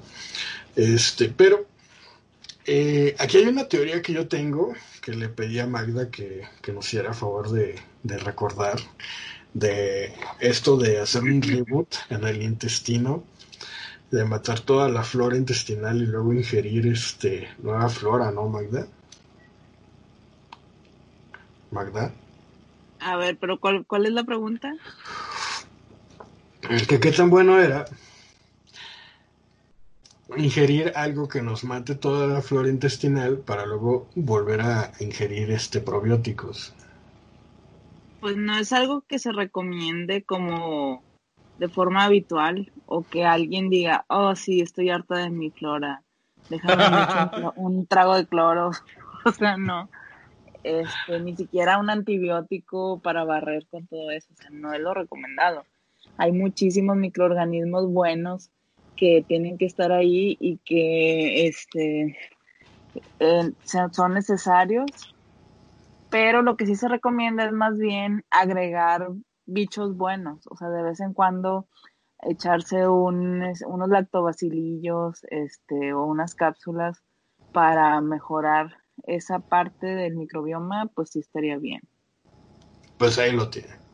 Bueno, entonces nosotros en nuestra casa este, podemos contribuir a este, nuestra salud. Ya vimos cómo nos podemos desinfectar llegando de la calle, cómo podemos lavar nuestra ropa, cómo podemos este, manejarnos ahí, cómo sobre todo desinfectar superficies, ¿no? Las cosas que traemos del súper. Pero, eh, ¿qué pasa con nuestro tinaco? El agua que nosotros consumimos eh, generalmente es purificada y viene en garrafón o en botella, ¿no? ¿Podemos tomar agua de la llave? Pues la pregunta es muy difícil de responder y varía de acuerdo a cada municipio y a cada línea de, la calle. Por ley los municipios deben declarar el agua que llega eh, pues, de la llave y en teoría deberíamos de poderla tomar. Este, pero no, no va a servir de nada que el municipio se esfuerce en clorar el agua y que llegue a tu casa clorada y limpia si tu tinaco está puerquísimo, ¿no? ¿Cuándo fue la última vez que lavaron su tinaco? Honestamente, yo nunca, y justamente hoy me lo pregunté. Pues ahí lo tienen. Si nunca han lavado su tinaco y están en cuarentena, esta puede ser una buena ocasión para hacerlo porque les puedo asegurar que su tinaco va a estar lleno de sarro y de muchos bichitos, gusarapos y lombrices ahí. que en mi trabajo hemos encontrado casos en donde hasta hay pájaros muertos en los tinacos. Bueno, pero ¿cómo se meten? Lo que pasa es que el aire vuela las tapas de los tinacos, aunque no, aunque sean de rosca, puede llegar a volar la, tapa de los tinacos. Y muchas veces los pájaros llegan poquillo en poquillo se va desenroscando. Sí, se va desenroscando hasta que se vuela. Este... Yo una vez me, miré por una ventana de, del IMSS, de la Clínica 6, y lo que más vi en el techo eran palomas muertas y esqueletos de palomas muertas.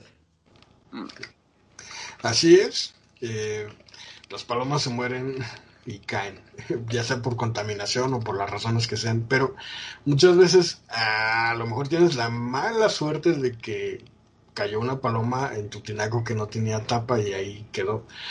Pero generalmente se mueren porque llegan a tomar agua las palomas, eh, no pueden, se les hace fácil y terminan cayéndose y ya no pueden salir. Entonces estás tomando agua con paloma muerta, ¿va? No es lo mismo decir, me quiero echar una paloma de bebida. Una paloma pues, con de tequila, no. No, estás lavando, fíjate que estás lavando tu ropa con agua sucia, estás lavando los platos, los sartenes con agua sucia.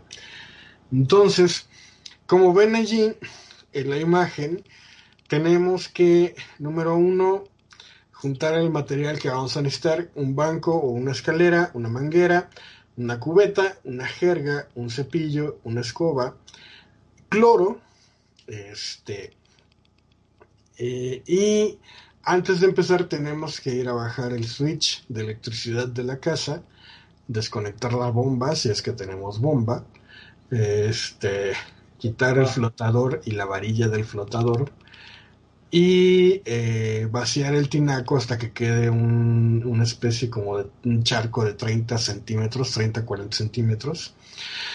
Y con todo esto que debe ser nuevo o súper mega limpio, eh, debemos detallar las paredes de nuestro tinaco o cisterna con la pura, con la pura escoba o cepillo y agua no debemos de usar jabón nunca, jamás se debe utilizar jabón ni ningún otro líquido limpiador eh, para limpiar el tinaco o la cisterna.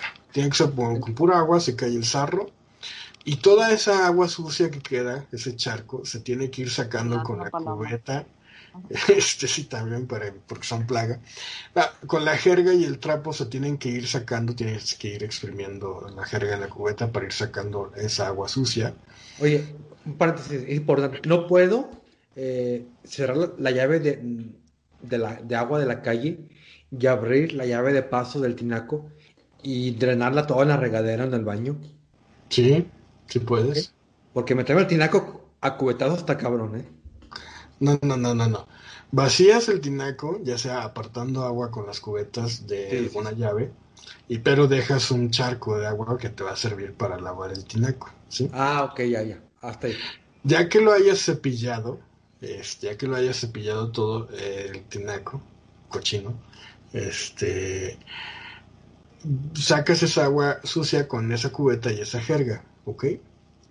Este, y ahora sí te vas a tener que meter al tinaco. Oh. Para meterse al tinaco tienes que... Tiene la paloma ahora. Bajar de peso para empezar yo. Para que pases por esa entradita, pero independientemente de eso, tienes que remojar las suelas de tus zapatos en cloro, en un balde echas cloro y remojas eh, las suelas de tus zapatos. Ojo, cuando vengan de la calle, ah, del súper o vengan de la calle, pueden hacer lo mismo y desinfectan sus, sus, suelas y ya no meten cochinada de la calle a sus casas. Incluso no tiene que ser un traste, eh, puede ser un trapo mojado en cloro o en agua con, mucho cloro y ya con eso desinfectan este, las suelas de sus zapatos. Para este caso sí necesitamos cloro este, para meternos al tinaco. Y ya que estemos dentro, lo que vamos a hacer, ah, lo que vamos a hacer es este, en esta solución de agua, en la cubeta de 10 litros, vamos a echarle tres tapitas de cloro a los 10 litros y vamos a mojar un paliacate en agua limpia sin cloro este, eh, y nos lo vamos a poner y vamos a meternos adentro y vamos a estar 10 minutos impregnando con la jerga y el agua con cloro para desinfectar el tinaco. Este, dije jerga, cochino. Dijiste este, meternos adentro.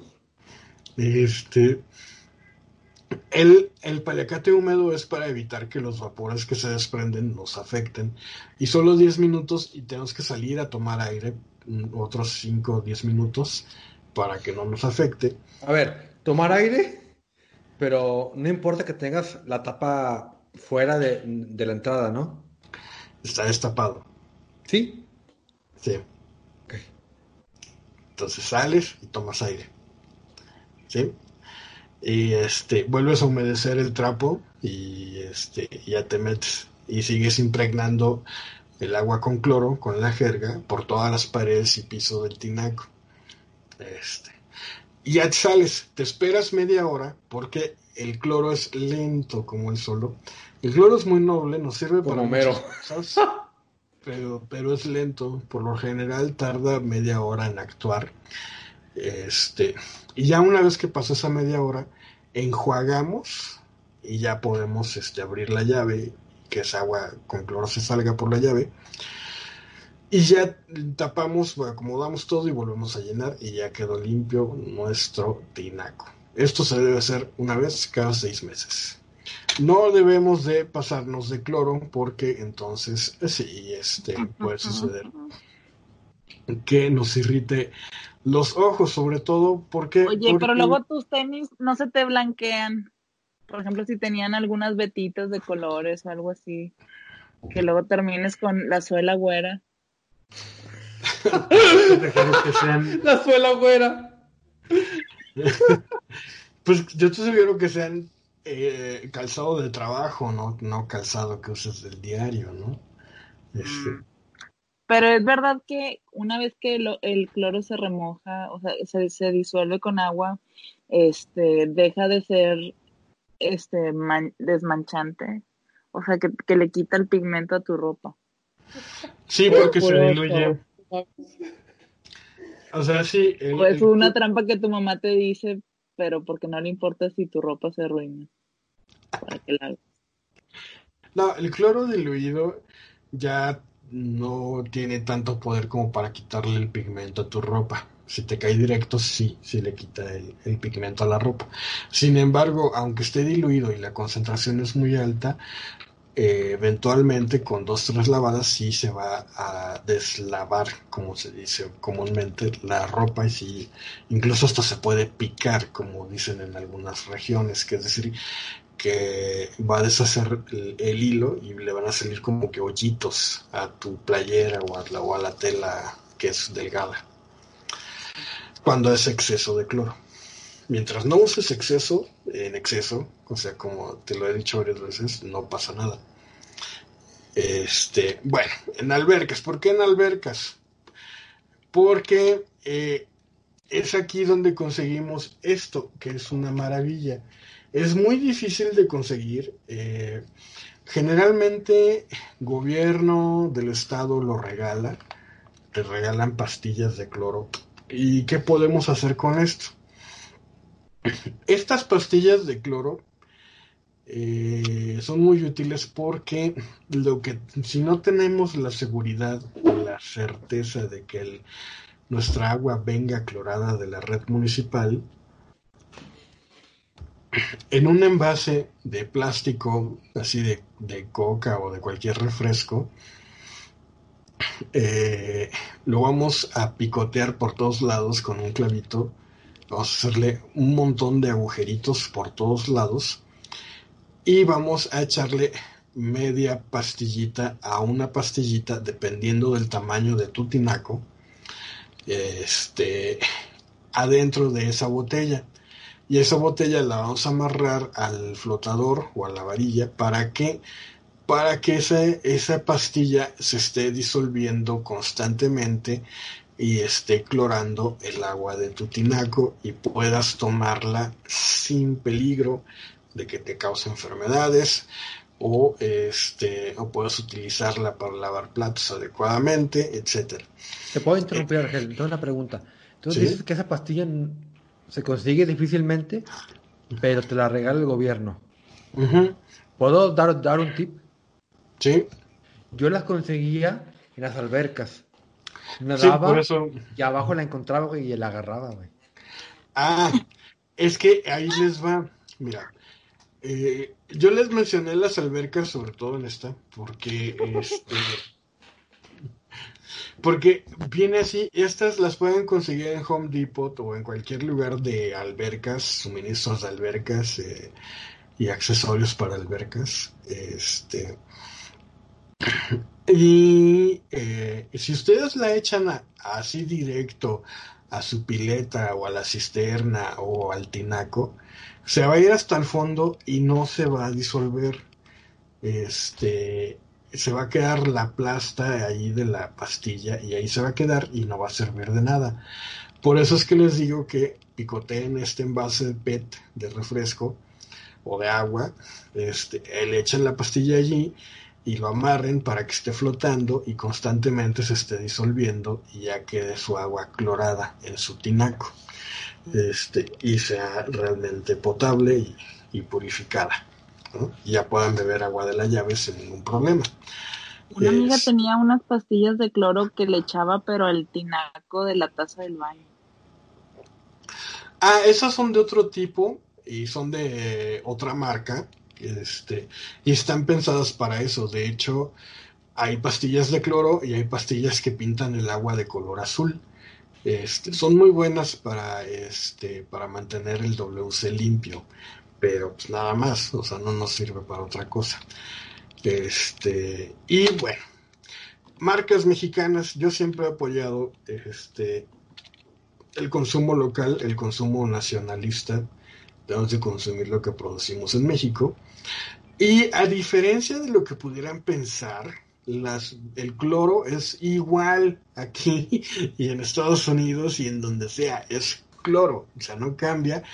La calidad eh, tampoco cambia porque es un estándar, es un es cloro al 6%, entonces ese es un estándar. Cualquier marca les va a servir. Por ejemplo, ese cloro Los Patitos es envase retornable, por si no lo sabían. Ustedes van a la tiendita de la esquina, si es que lo venden, vean su envase y ya se los canjean. Clarasol era otro, es uno súper viejísimo esa marca y las marcas populares Clorox y Cloralex, que son, este, no son mexicanas, pero son, este, son eh, muy populares y son exactamente igual de efectivas que las marcas Patito. O sea, no, ahí sí no varían. Eh, y bueno, pues son las referencias. Este, pueden googlear eh, desinfección de tinacos y cisternas en YouTube y les va a salir el video completo de cómo limpiar su tinaco o cisterna. O pueden checar la revista del consumidor de donde se tomaron estas imágenes y la información este, en su edición de mayo de este año 2020. Y ahí está la, la liga o lo pueden googlear. Y pues muchísimas gracias por su atención. Ojalá les haya servido este tutorial de cloro. Eh. yo creo que ese sería un muy buen regalo para la madre, ¿no? La el Ah, ok, yo pensé que el tutorial de Argel. Sí. Pero no crees que las mamás van a decir, ¿qué crees que no sé usarlo?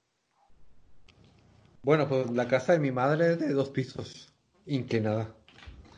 Acuérdense que todas las, mira, si, si, si ponen atención, todas las mamás agarran con la botella de cloro y le echan. Y ya. Ese es el cloro. Por eso no hay que usarlo, no hay que usarlo de osito y de inserto de bolsitas abritas. Este, todo tiene que ser medido. ¿Ok?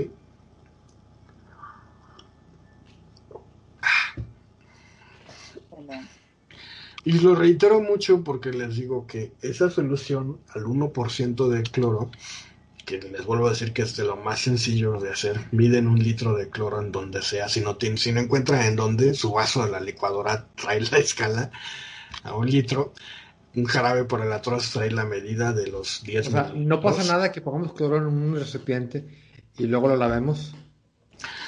No, no pasa absolutamente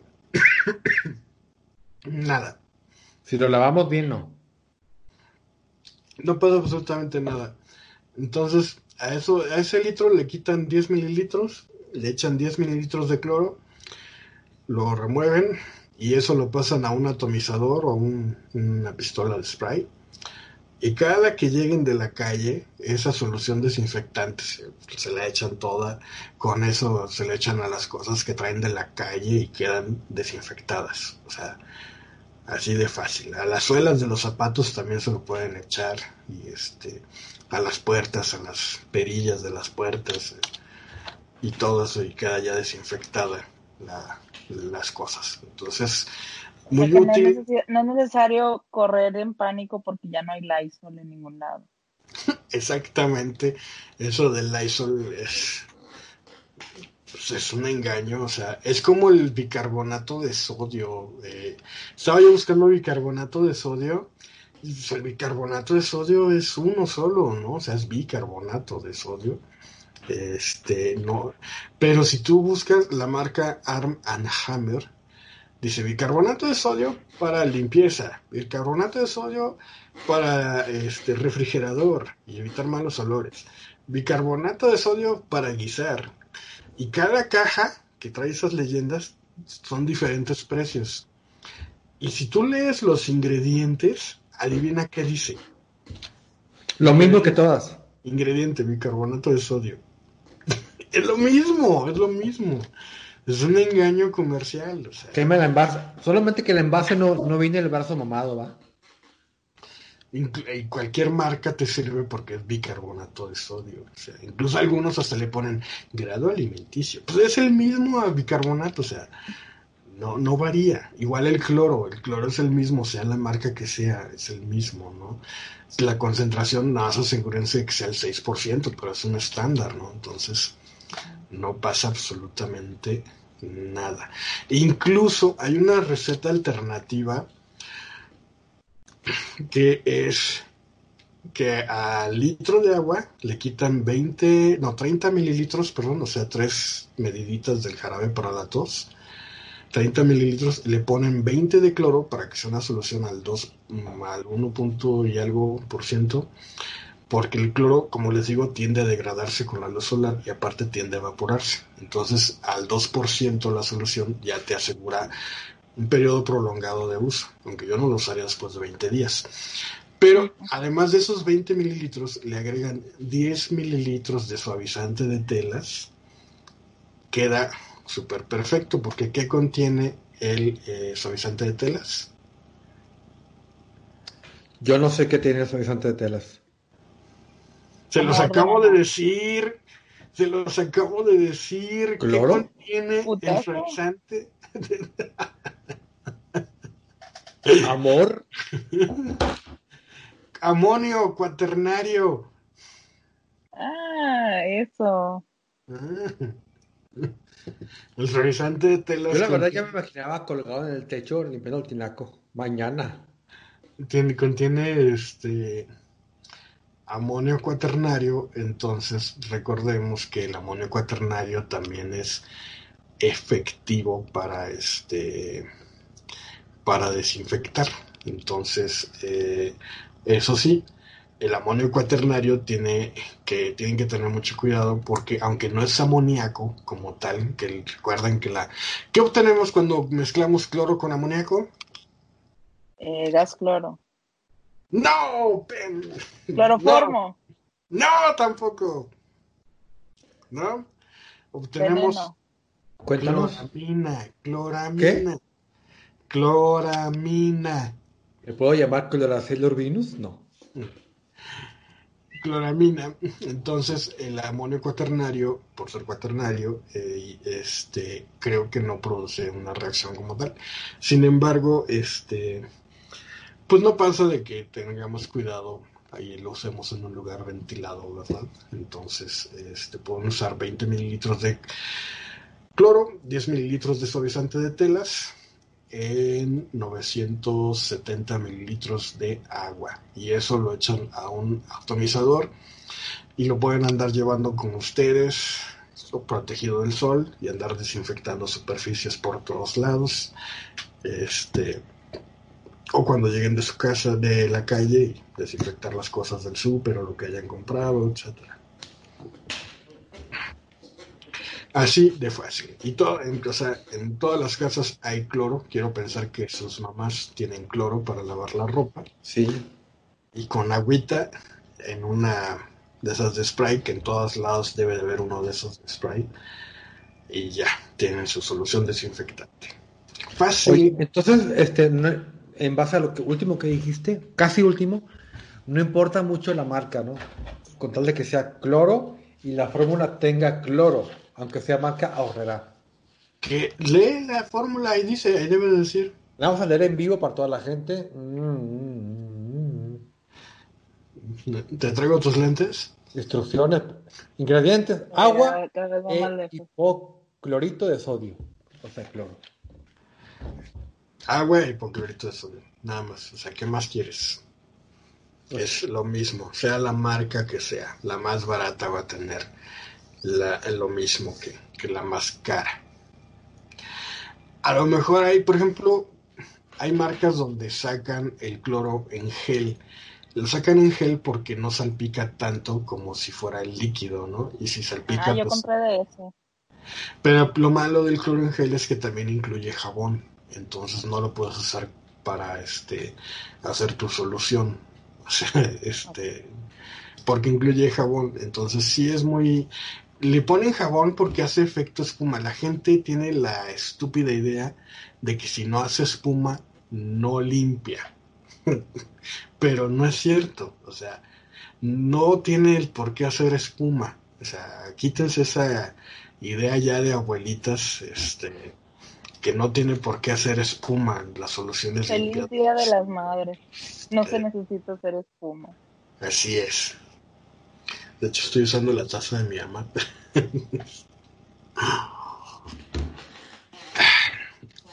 y bueno, pues ese fue el cloro. Me recordó esa película de, de los Simpsons de Zinc. Vuelve, Zinc, vuelve. o la película de la arena. Esta fue la película del cloro.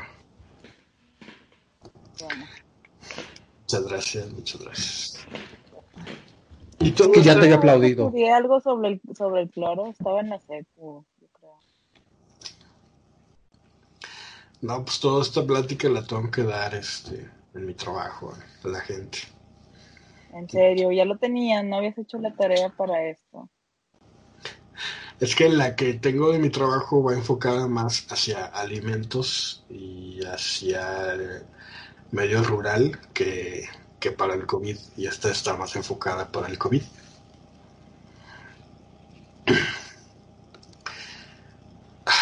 Que he hecho en medio rural. ¿Cómo me gustaría estar en medio rural ahorita yo que, que era, odiaba el medio rural? porque tienen espacio, o sea, ahí sí.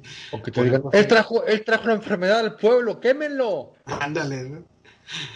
Porque sí tienen casas muy grandes en medios rurales y tienen mucho terreno siempre. Realmente a, a, donde ellos vean es su casa. Sí. No, que con mi departamentito ya estoy hasta el gorro. Pero bueno. Seguimos en la lucha con la cuarentena. ¿Ustedes no han hecho actividades para matar con la cuarentena? Pues yo fuera de eso que, me fui a caminar el cerro hace rato, que he jugado Zelda Breath of the Wild, lo he exprimido hasta el lo más que se puede. Pero eh, yo tengo una duda. Dime. Si fuiste a un cerro donde no había nadie, ¿para qué te pusiste cubrebocas? No, ahí me lo quité. O sea, la ah. parte de la calle donde camino voy con el cubrebocas, ¿no? Ya. Pues para mí sembrando virus por todos lados. ¿Perdón? Pero si en el cerro no hay nadie. Pero como quiera, ya fue contaminado el cerro. Ay, sí. Lo contaminé de diversión, eh. Pues sí, no, pues ya ven que hay una teoría que encontraron COVID, no, con SARS-CoV-2 en adheridos a partículas de contaminación. ¿En serio, maldita? No, sabía eso. Y suena muy feo. Eso podría explicar por qué alguna gente se contagió de repente. Sí. Pero, pues, así es esto del SARS-CoV-2 y su... Ah, que no saben cuántas mutaciones lleva el SARS-CoV-2. No sé cuántas. 14. Pero ninguna ha sido tan sustancial como para frenar el avance de la vacuna. Está chido este virus. ¿Se imaginan que mute y que sea así transmisible en el aire? Pues yo creo que lo más cañón que podría hacer es transmitirse luego por internet o, como bien dicen, por las redes 5G. Pero pues es que él, él, él está haciendo lo suyo sobrevivir y adaptarse y va a estar así mutando de aquí en adelante hasta la eternidad. A ver quién se muere primero. Pues sí. Por eso tenemos que cuidar mucho nuestras rodillas.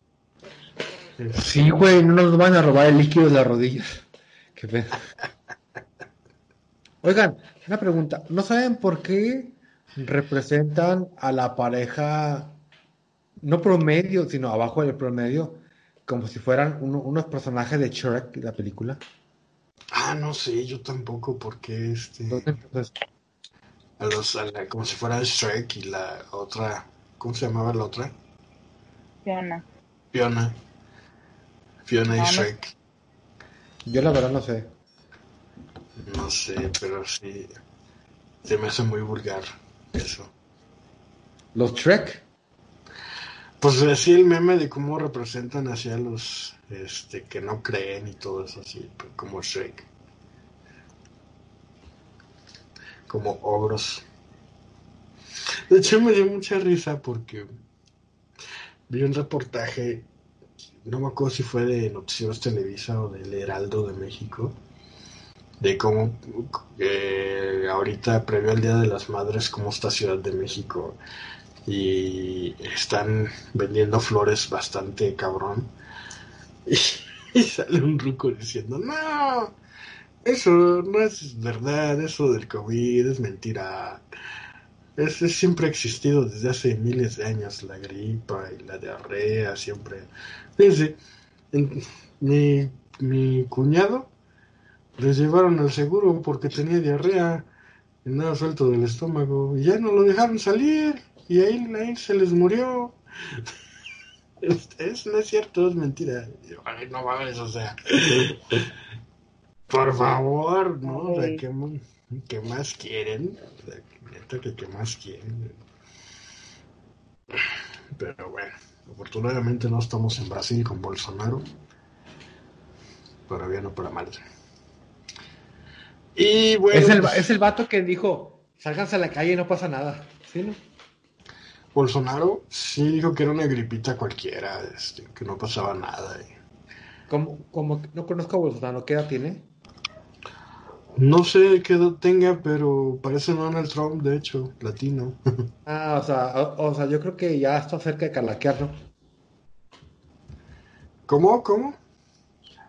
Ya está cerca de, calaquearlo. Ah, no, pues no se ve tan grande, tiene 65 eh, mm, años, eh, se aguanta un ratito. Pues sí. ¿Y qué planes tienen para su próxima semana? ¿Qué van a hacer? Aparte de, de, dar nuestras notas, ninguna. Ah, No, yo voy a desempolvar mis monitos para pintar. ¿Se acuerdan que pintaba monitos? Sí, me acuerdo. Sí, ¿cómo olvidarlo? Lo dejaste de hacer entonces. Lo dejé de hacer y ahorita pues los voy a desempolvar para volver a pintar. Y este, estoy muy triste. ¿Por qué? Porque, pues ven que tengo que estar en cuarentenado hasta el primero de agosto. Resulta que acá varias escuelas ya van a reanudar clases a partir ¿Qué? de... ¿Cuándo? No manches. A partir de junio, me parece. Este, o finales de mayo, no me acuerdo bien cuándo. Reanudan, ¿Estás de acuerdo que los videos que andan ahí de los chinillos que ya agarraron otra vez trote en la escuela? tienen toda una línea así de seguridad donde los desinfectan, les cambian el cubrebocas, les ponen uno nuevo, les miden la temperatura, les lavan las manos. ¿Tú crees que va a haber eso acá? Así de organizado. A mí me da miedo, no sé. Que pues, la gente le pierda miedo muy pronto a las cosas y pues que se descontrole más. Pues está pronosticada una segunda ola para octubre, pero este pues no sé qué vaya a pasar porque se supone que quieren reiniciar clases en junio, terminar el, ciclo escolar en, agosto y reiniciar el ciclo escolar en septiembre. Este, algo así, no estoy muy seguro. El chiste es que yo estoy muy triste porque eh, como tengo que estar en cuarentena hasta el primero de agosto, no puedo regresar a clases así como así. Entonces. Este, clases tú? Por mi diplomado de foto. Ay, Entonces, chiflado. ¿Chiflado cuál? Pues si ya lo perdí. Chifladito. Pues sí, pero lo puedes reponer o al rato te pones al corriente. Sí, o, sea, no te va a cansar el plan. no, pues ya, ya, estoy fuera del diplomado, ya no, ya no puedo hacer nada. Pues ya ya mis compañeros ya se reescribieron y van a avanzar sin mí, ya, me voy a quedar acá estancado. Ya. Rezagado. Rezagado. Quién sabe si vaya a sobrevivir la escuela, no sé, porque quién sabe si ya hayan logrado escribir a gente de primer, para de primer, de nuevo ingreso. Pero este, pues yo ya no me escribí, así es que Estoy muy triste. Es más, no tengo ni a qué tomarle foto. Pues ya regresarás y tendrás otros amigos nuevos y conservarás los que ya tienes. Pues ojalá, ojalá pueda retomarlo. Ojalá pueda retomarlo para pues, que esté chido. Si no, pues ya ni pex. Sí, al rato. Sale. No sé si hacer un tutorial de foto, como ven. No, porque ya, ya, llevamos dos horas veinte de, de, podcast. Hablando de cloro. eh, pues es que cloro. de cloro. Qué chido. Pues el cloro es chido. Es muy ad hoc. Ya el siguiente lo hacemos de, de alcohol al 70%. Está mejor, ¿no? El otro de gel antibacterial. ah, hacer gel, ¿Cómo hacer gel antibacterial en casa? Yo lo llamaría Argel. Mi mamá hizo, no sé cómo lo hizo, pero lo hizo. Gel antibacterial. ¿El Argel? Hizo el Argel. ARG.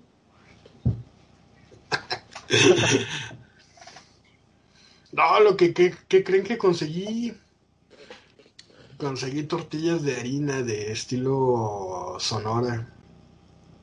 Son así delgadititas, parecen de papel. Mira, sí creo que la conseguiste, no creo que sean estilo sonora. Varias gente me ha dicho... Pues son de estilo algo. No me acuerdo si es sonora o no sé, pero es la es, es una máquina que tienen que hacen la bolita y tienen una presa que las hace así, las extiende y luego ya las ponen a coser, este, pero quedan súper mega delgadititas. Híjole. Mira, a mí dos personas que han vivido en Sonora me han dicho físicamente de que qué grosor es la tortilla. Yo sí le daría unos hasta 4 milímetros, ¿eh? Están gordas.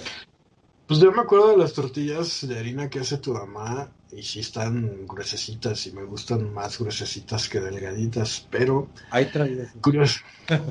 este, pero este, curiosamente a mi mamá le gustan delgaditas, no sé por qué. Es que yo siento que depende del alimento que, que, estés embutiéndote. Por ejemplo, si es muy caldoso, muy húmedo, gruesas está bien. Si es ligerillo, una delgadita pues, eh, no desentona. ¿Y qué tal de tus tortillas? Si es turbio y picosón, es hidra, muchachón.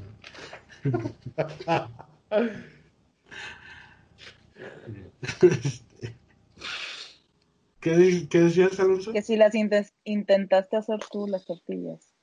No, no las he intentado hacer porque, este... he tenido muchas cosas que hacer en esta cuarentena, no saben. Este... ¿No sientes que como conforme avanza la cuarentena hay más cosas que hacer importantes, pero que antes no eran importantes? sí, de hecho. Trabajo. De hecho, este, ¿no sienten que se les va más rápido el tiempo cuando no tienen nada que hacer? Yo no, la verdad no, yo sufro mucho. Neta. Sí. No, pues, Me desperté temprano, dijo, chingada madre, leer temprano, qué desdicha. Pues yo, por ejemplo. que a mí sí se me va rápido la semana, pero que hago muy poquitas cosas. Pues a mí me pasa igual, de hecho ya maratoneé una serie que se las recomiendo, si es que no han visto series y que es de lo escasamente... Ah, hablando de eso, ¿ya vieron que va a subir el impuesto Netflix en su tarifa? sí, sí, la verdad que lástima para la gente que paga muchos servicios. Pues yo, por ejemplo, estoy pensando severamente cancelar Netflix porque por ejemplo Amazon Prime ya dijo que no, ni no me acuerdo cuál otro, que no van a subir tarifas, que ellos van a absorber el impuesto. Órale, qué bien. Y este, y por ejemplo, mi tarifa está en 266 mensuales. ¿De qué? De Netflix. Y al año me salen 3000 y cacho. Fuck. Este, puro Netflix. Y en cambio con Amazon Prime, al año, ¿cuánto crees que me sale? ¿900? Así es, 900 pesotes. Entonces, pues sí, y luego Netflix ya no tiene nada, todo se lo llevó eh, Amazon Prime. Este, ya Netflix no tiene nada bueno, más que sus producciones originales, chavos. A lo mejor puede convenirte tan chido. que contrates Netflix por periodos, ¿no? Para que no veas todo lo que se ha subido y luego lo dejes de ver. Pues estaba pensando contratarlo un mes sí y un mes no.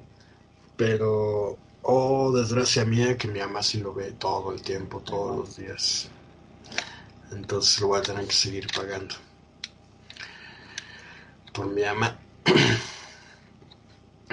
y es que no, le, no sé por qué no les convence Amazon Prime, pero bueno.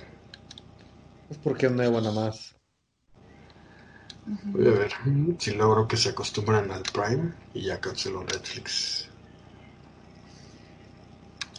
Pero bueno, ahora sí, muchísimas gracias por habernos visto el día de hoy.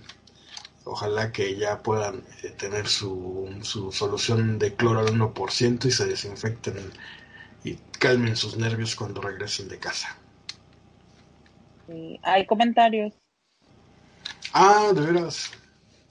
No sé si haya comentarios. ¿Alguien los tiene? Yo casi los tengo ya.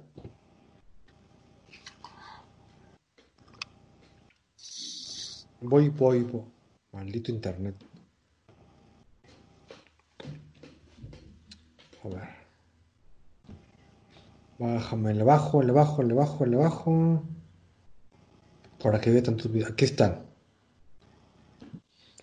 Solo son tres, bueno, dos.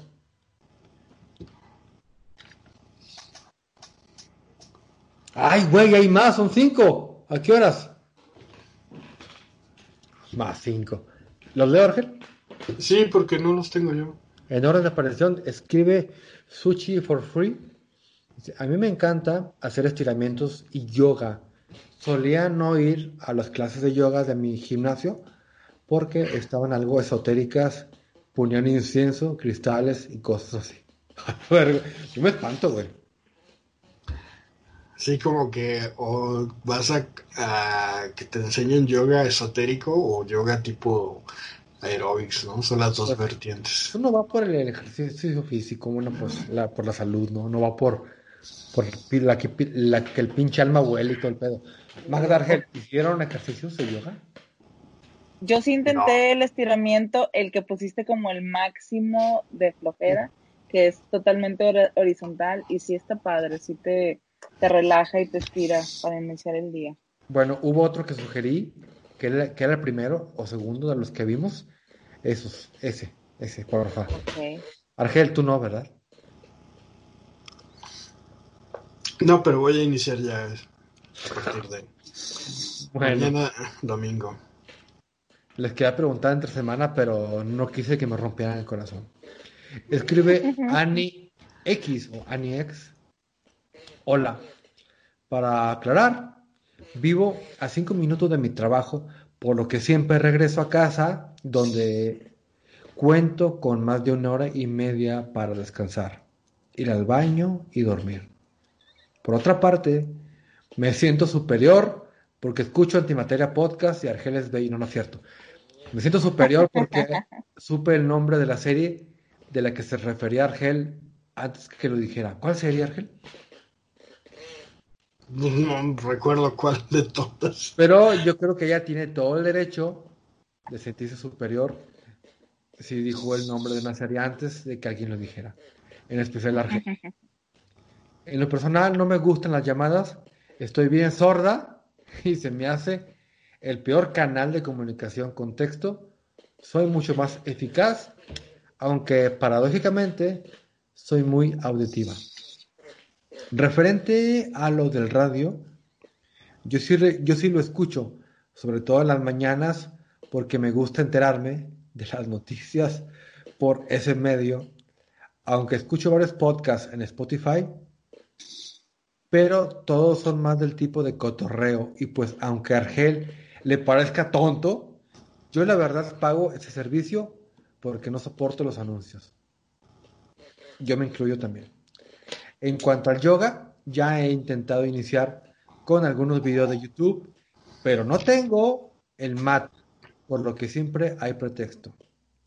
Aunque prometo intentar las posturas que dijo Alonso. Saludos a todos en la comunidad antibacteriana y espero que alcancen a leerme. Postdata, el 5 de mayo fue mi eh, cumpleaños de mi mamá. Envíenle una felicitación. Se me perdió. Envíenle una felicitación. Porfis. Una felicitación a la señora Stephanie. Muchas felicitaciones, señora. Día de las Madres y por su cumpleaños. Muchas felicidades de parte de, todos, ¿eh? que somos como mil personas. Continuamos con Axelexa, que dice, hola, quiero hacer una petición de que los episodios duren entre 5 y 7 horas. Saludos. Pero a Sonic sí le fue muy bien en otro comentario. Sí, creo que sí le fue bien a Sonic. Pero lo hubiera ido mejor. Qué bueno. Y es todo lo que hay de comentarios, Argelón. Qué bueno que este que les gustan los episodios. Yo no sé por qué luego dicen que quieren que duren más horas, si ni los ven. este, le pregunto a varios cuates que tengo en el Facebook, digo, oye, ¿ya lo escuchaste? No, no pude. O sea, pues, si no Por eso, pero de los que sí lo están viendo, pues quieren más. Pues sí. Pero bueno, de todos Pero modos. un especial para Axelexa de 7 horas. Pues yo creo que, mira, si juntamos aquí a los que llegan, este, a los que llegamos al primero de, agosto, entonces sí, es... Si juntamos las Que nos escriban cuál sería como la duración ideal de un podcast. Pues sí, porque incluso... como entre una y tres horas creo que es algo bien. Ya muchas como pues que le pierdes el hilo. Fíjate que este luego por lo que recuerdo vagamente había gente que cuando duraban tres horas los episodios los escuchaba de ratos y les duraba toda la semana hasta el siguiente episodio, ¿no? Entonces casi diario nos tenían ahí en su escuchándonos. Sus oídos. Sí. Pero bueno, este no es el caso. Este es muy diferente y aparte reitero que esto solo va a durar hasta que dure la cuarentena. Que en mi caso se supone que es el primero de agosto. En su caso no sé si vaya a ser este eh, antes o después, pero bueno, ya veremos qué pasa. Muchísimas gracias de todos modos por habernos escuchado. Este, síganos escribiendo y poniendo ahí sus comentarios eh, y sus opiniones acerca de, los episodios de Antibacteria Podcast, especial cloro. Lo recordaré siempre. Cloro antibacteria. Ven, sus despedidas, por favor. No tomen pues- cloro, nada más úsenlo como dijo Argel, por favor. Y escúchenos la próxima. Gracias por escuchar Antibacteria. Nos vemos el miércoles. Y por lo que dijo Argel, espero que este, no hagamos Antibacteria Podcast especial de Hola Ganar. Porque creo que habrá cuarentena en octubre. y sí, ¿eh? ¿Cómo nos va? Oigan, oigan. ¿Creen que haya temporada 2 de Antibacteria? Si vamos hasta el 53 y cambio. Pues quién sabe, dicen que sí van a haber varias pandemias a partir de ahora.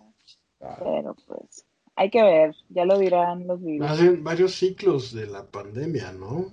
Porque decir que hay varias Otros virus, pero otro virus, ¿Ah, otra cosa que pueda mutar.